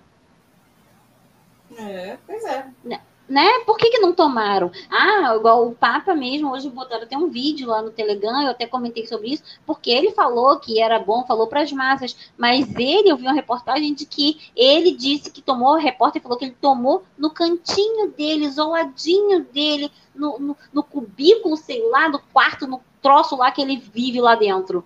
Mas por quê? Já que ele faz tanta apologia, por que, que ele não foi lá mostrar o braço lá na, na janelinha lá do, do Vaticano e, e o, alguém com a seringa lá enfiando o líquido louco nele? Mas isso de verdade, né? O placebo não vale. foi, mas foi verdade, de verdade. Colocar soro fisiológico, soro fisiológico, aguinha ou qualquer outra coisa não serve, né? Então, assim, são coisas que nós precisamos. E, Cíntia, quando eu, eu, estudei sobre, sobre essa, essa transgenia, sobre os alimentos modificados, e, e, assim, quando eu li o livro Barriga de Trigo, que eu li o livro Barriga de Trigo antes de, de fazer faculdade de biologia, depois eu li de novo, quando entrei no assunto de transgênicos e das mutações, eu lembrei que eu tinha lido no livro sobre essa questão de mutação, e eu fui ler novamente entrar em discussão, até com o professor na época, sobre essa questão da mutação, da transgenia e tudo mais. E aí, em relação em relação à saúde, eu fiquei pensando, falei assim, peraí, se nós temos aí um, uma diminuição, né, é, no cérebro, na concentração, eu só pergunto quando eu entendo um assunto, quando aquele assunto me interessa e quando aquele assunto vai trazer algum benefício para minha vida.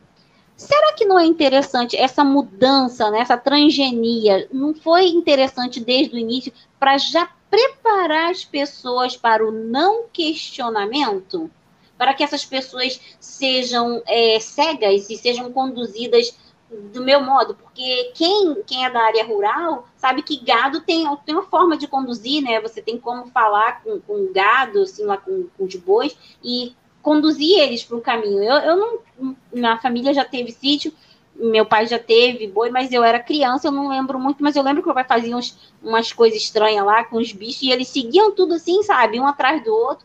Então, assim, não estou chamando ninguém de gado aqui, não. Mas estou aqui pensando, será que essa ideia, essa ideologia da transmutação, de estar mudando, de estar viciando, de estar gerando na, nas, nas pessoas, o pensamento não próprio da pessoa, mas o, o pensamento implantado, implementado? Eu acredito que sim.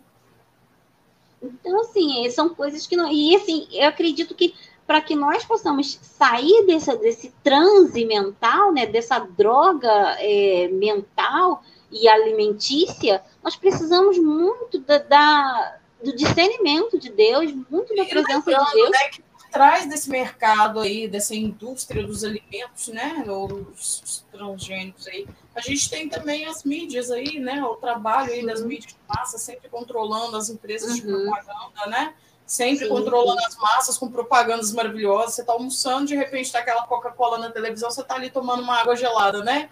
Olha, dá vontade. Nossa, vamos lá comprar uma Coca, né? Se a gente tem É verdade. Acaba comprando é. a porcaria da Coca-Cola. É então, verdade. Sim, eu, eu penso que tudo, tudo vai, vai acabar sofrendo essa questão do controle, e, e, e não é à toa, não, tá? É, é, ontem a gente ainda a, a, a, a gente ainda estava falando um pouco sobre a questão lá do. Não foi antes de ontem, né? A gente estava falando dos ovos de Páscoa, né? E, uhum. e lembrando, né, que eles sempre estão falando ali do trato da questão alimentar. Quando você pega, por exemplo, a quaresma, o que, que a quaresma vai falar? Não coma carne. O que, que o povo faz? 40 dias sem comer carne. Nem, nem se questiona por que, que eu estou ficando sem comer carne. Né? Tudo isso faz parte de quê? Do culto à deusa. Ah, esses dias eu estava falando as pessoas elas vão entrar para esse mundo verde sem sentir. Porque, presta atenção, a gasolina cada vez mais caro, já estão começando a apresentar os carros elétricos. Então, daqui a uns dias o brasileiro vai olhar, poxa, a gasolina é muito cara, logo eu vou optar pelo quê? O carro elétrico. A gente vai no supermercado, a gente já está tendo escassez de alguns alimentos. Estratégico isso. Por que, que a gente está tendo escassez? Né? O preço da carne está lá em cima. E isso força a gente a procurar o quê? O mais barato. O mais barato é o quê? O frango, e, e, e as outras carnes que o Fórum Econômico Mundial já tinha pré-determinado em 2019. Então a gente vê que nós fazemos muitas das vezes por falta de escolha, mas passa a ser um novo normal de fato e muitas das vezes a gente não questiona.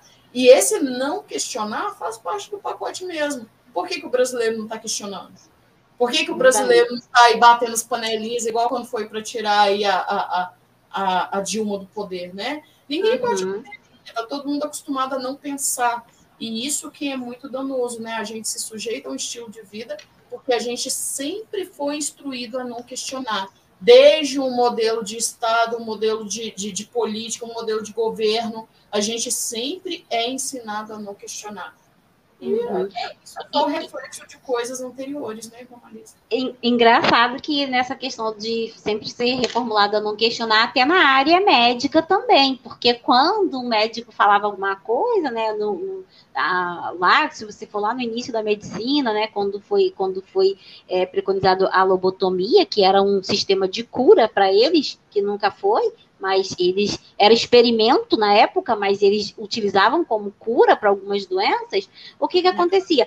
Se alguém questionasse, não, você está errado. O doutor sabe, o doutor estudou, o doutor sabe. Assim, você vê muito isso. Então, assim, peraí, o doutor é ser humano, o doutor erra também, o doutor estudou, ele teve um olhar, mas eu posso ter um outro olhar, e é assim que vamos caminhando, não é o olhar é o único, sabe? Então, isso é uma coisa muito interessante. Eu até comentei é, o texto né, do, que fizemos para o blog, eu quis falar sobre essa questão do álcool, até lembrei por causa da questão que nós estamos falando de alimentos, porque acho que as pessoas não entendem, não entendem de forma alguma que o álcool é extremamente danoso, ele acaba com as células do organismo, sabe? Nosso corpo, ele se renova, as células são renováveis, mas se você acabar com essa, com essa condição do seu corpo, você não tem como como é, lutar contra os patógenos, e são milhares, a cada dia que passa, vive tendo outros tipos e, e tipos diferentes, mutados, por quê? Porque isso está acontecendo, a biodiversidade está desequilibrada, sabe? O ecossistema está completamente desequilibrado, então nós teremos patógenos cada vez mais agressivos. E se eu tenho um corpo frágil, como que eu vou lidar com esse patógeno? É, sabe? Então, isso tudo é, é, é um controle muito grande que está acontecendo e as pessoas, assim, não estão enxergando, estão indo no oba-oba. E eu estou falando isso até porque tem muitos profissionais da área de saúde que se discordam completamente. É, eu tenho amigos que são da área da biologia e eles são a favor da, da dessa vacina.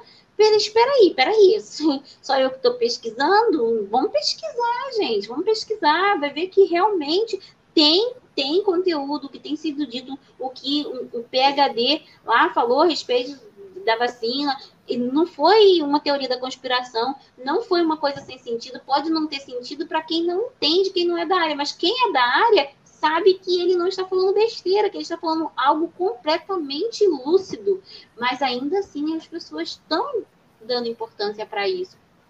Então é muito complicado, muito triste ver pessoas que deveriam estar salvando vidas, estarem morrendo e levando outros juntos também. Mas, enfim, é, é, aí que tem acontecido. Tem mais alguma pergunta, tipo, porque nós já estamos há duas horas, né? Acho que já deu, né?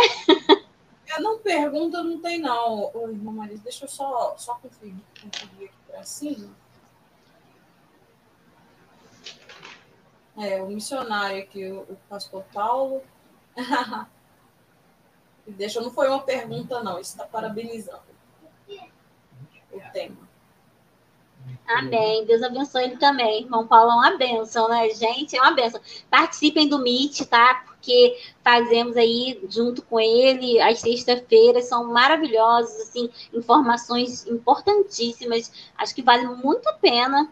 Você que ainda não participou, o irmão Dinho esteve conosco no último, gostou bastante. Quero agradecer, irmão Dinho, pela presença. Meu irmão, irmão lindo e amado, Deus te abençoe. Estou muito feliz de você ter aceitado o meu convite, ter participado. É muito importante a gente também ter o apoio familiar. Então, assim, fico muito feliz. Não sei se, se teve mais alguém que eu convidei. Meu filho também. Eu o acho amigo. seu, pelo que eu entendi. Oi? Teve, eu acho que foi um sobrinho seu, pelo que eu entendi. Sim. Sim, é o sobrinho emprestado, é amigo do meu filho, é o Alex. Assim, Deus abençoe. Ah, que legal, que benção. É, então, assim, Deus abençoe todos que participaram também, os irmãos que participaram com perguntas. É, vocês, assim, enriqueceram ainda mais meus, meus conhecimentos, porque as perguntas, elas nos, nos aprimoram mais, nos melhoram, nos capacitam. Vou pesquisar sobre o arroz preto para trazer a, a notícia a respeito. E ontem também teve um comentário de uma, de uma irmã que falou assim: qual alimento que não é modificado? E é. eu lembrei. Então, é, um alimento que não é modificado, então, como eu falei aqui no Brasil, como nós temos essa, essa lei é, do IDEC que, que regulariza isso, o que nós podemos afirmar é que aqui no Brasil mesmo uso só o trigo, que o soja é muito, é bastante mesmo, o trigo, o, o milho e a soja.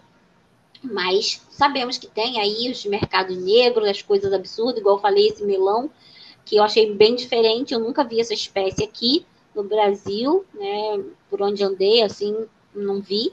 Então, não sei se era um alimento transgênico, se era modificado, mas nós temos também morangos importados. Se vocês forem em hortifrutis aqui no Rio, nós temos hortifrutis para pessoas que têm maior aquisição financeira e tem alimentos é, que eles chamam de orgânicos, e dentro desses orgânicos, alguns têm escrito que são transgênicos. Alguns são só orgânicos, mas outros têm escrito que são transgênicos. Então, os transgênicos são modificados. E qualquer alimento que tenha 1% de transgenia, ele tem que ter o um selo e tem que dizer que é modificado. Então, isso é fácil você reconhecer, se você for ao mercado, você pode observar isso na informação do produto. É. Então, irmã Marisa, faça as considerações finais sobre essa transgenia, esses transgênicos, para a gente poder encerrar. Então, então foi o que eu falei para vocês a respeito de vantagem. Trouxe um pouquinho histórico, né, de fato histórico, de quando surgiu, é, do movimento, da ideia, que foi a questão da fome, de erradicar a fome, mas isso daí, como não deu certo, porque desde o princípio a ideia nunca foi essa, essa foi uma ideia mentirosa e ilusória que foi apresentada, mas como não deu certo, eles vieram com a ideia de que não, que nunca tiveram esse pensamento, que não sei o que e tudo mais. Mas como nós sabemos que são pessoas mentirosas, não, não temos nem que acreditar. Em relação, o que acho mais, mais importante ressaltar é em relação a vantagens e desvantagens. Em relação a vantagens, eu, eu destaquei aqui é, três tópicos, né? e em relação a desvantagens, eu destaquei mais de cinco tópicos. Então, assim, a questão deles é dizer que não traz malefícios à saúde, que não, não, não tem como dizer, como afirmar que o malefício existe, porque nunca foi comprovado nada cientificamente. Eu, por mim, Marisa, falo que, embora eles não queiram aceitar, vejo sim como muitos problemas da saúde, porque temos a questão do sobrepeso, como eu falei, a longa data, né? Nós não tínhamos isso, a questão do sobrepeso há, anos atrás, há, há século atrás e há décadas atrás, e hoje nós temos isso, a questão do sobrepeso, nós temos a questão do câncer, de vários tipos de câncer, nós temos a questão é, das úlceras, né? Muitas pessoas que têm problemas de gastrite, problemas com H. pylori, tudo devido a, a uma alimentação que foi modificada geneticamente. Então, é, e gostaria de agradecer a Cíntia, ao canal Ajustando os Pontos, pela oportunidade. Foi muito bom esse bate-papo aqui com vocês. E que eu peço a Deus é que abençoe cada um e que o Espírito Santo de Deus possa falar em cada coração e trazer entendimento da mensagem de Cristo, da mensagem que é transmitida, e que o Senhor possa estar abençoando a irmã Cíntia, a família dela, todos os envolvidos, os familiares, e os familiares de todos que estiveram conosco aqui. Que Deus possa estar abençoando cada um, que cada um que esteve presente nesse bate-papo possa ser luz, possa ser é, a bênção de Deus sobre a vida de alguém que esteja próximo. Amém. Então, pessoal, olha, eu também quero agradecer a irmã Marisa e lembrando que agora nós estamos com novidade, né, lá no nosso blog, e quem quiser saber mais sobre saúde, corre lá e começa a ler o blog, porque eu creio que nós temos muitas novidades nessa área aí da saúde. Então, irmã Marisa, olha, muito obrigada mesmo, que Jesus te abençoe. Quero agradecer todo mundo que ficou aí com a gente até agora. Hoje não deu para ficar aí parando para falar oi para todo mundo, mas todos os que tiveram aí, muito obrigada mesmo. Foi muito bom ter vocês aí. E a participação de vocês também foi, eu também acho que foi fundamental. Então, gente, é, eu vi o pessoal falando aqui que a gente tem que fechar a boca, né? É, é, é uma reeducação, mas que vale a pena, tá? Vale muito a pena. E pensando, igual a irmã Marisa já falou, a questão da, da, da do quadro, dessa conjuntura que a gente está tendo de fraudemia aí e toda essa coisa. Então, é bom a gente estar tá aí comendo melhor, alimentando melhor, fortalecendo. Cíntia, é deixa muito... eu só colocar colocar uma vírgula aí, que eu não vi quem foi que falou isso, fechar a boca. Deixa eu só fazer um, um, uma correção dessa pessoa. Não é fechar a boca, é comer certo. Pode abrir a boca, mas para comer certo. Isso é uma, uma, uma, educação, uma reeducação alimentar, né? Mas vale a pena, viu, gente? Eu sou, eu sou, eu sou, sou testemunha, né? De, de, de, dessa transformação e eu achei que valeu muito a pena. E, e, sinceramente, toda hora que eu vou comer um pãozinho agora, eu fico olhando e falo: não, não, é melhor não comer. Às vezes eu olho meus biscoitinhos lá em cima do armário e falo, não, não vou comer, não, porque Deus me livre. eu tô bem. então, gente, olha, muito obrigada, que Jesus abençoe. E até segunda-feira. Segunda-feira a gente vai estar aqui, a gente vai falar um pouquinho sobre yoga. Fiquem atentos aí no tema, porque a gente tem que discutir esse tema, yoga nas escolas. E acompanhe a gente aí durante a semana, tá? Uma Marisa, fica com Deus, Deus abençoe sua família, seus filhos. O Miguelzinho já foi dormir, não sei. Então, até, até amanhã, né, irmã Marisa? Amanhã a gente. É, tá amanhã, é verdade. para a irmã Marisa até amanhã e para os demais até segunda-feira. Tenha um excelente final de semana, amém? É um excelente final de semana a todos. Tchau.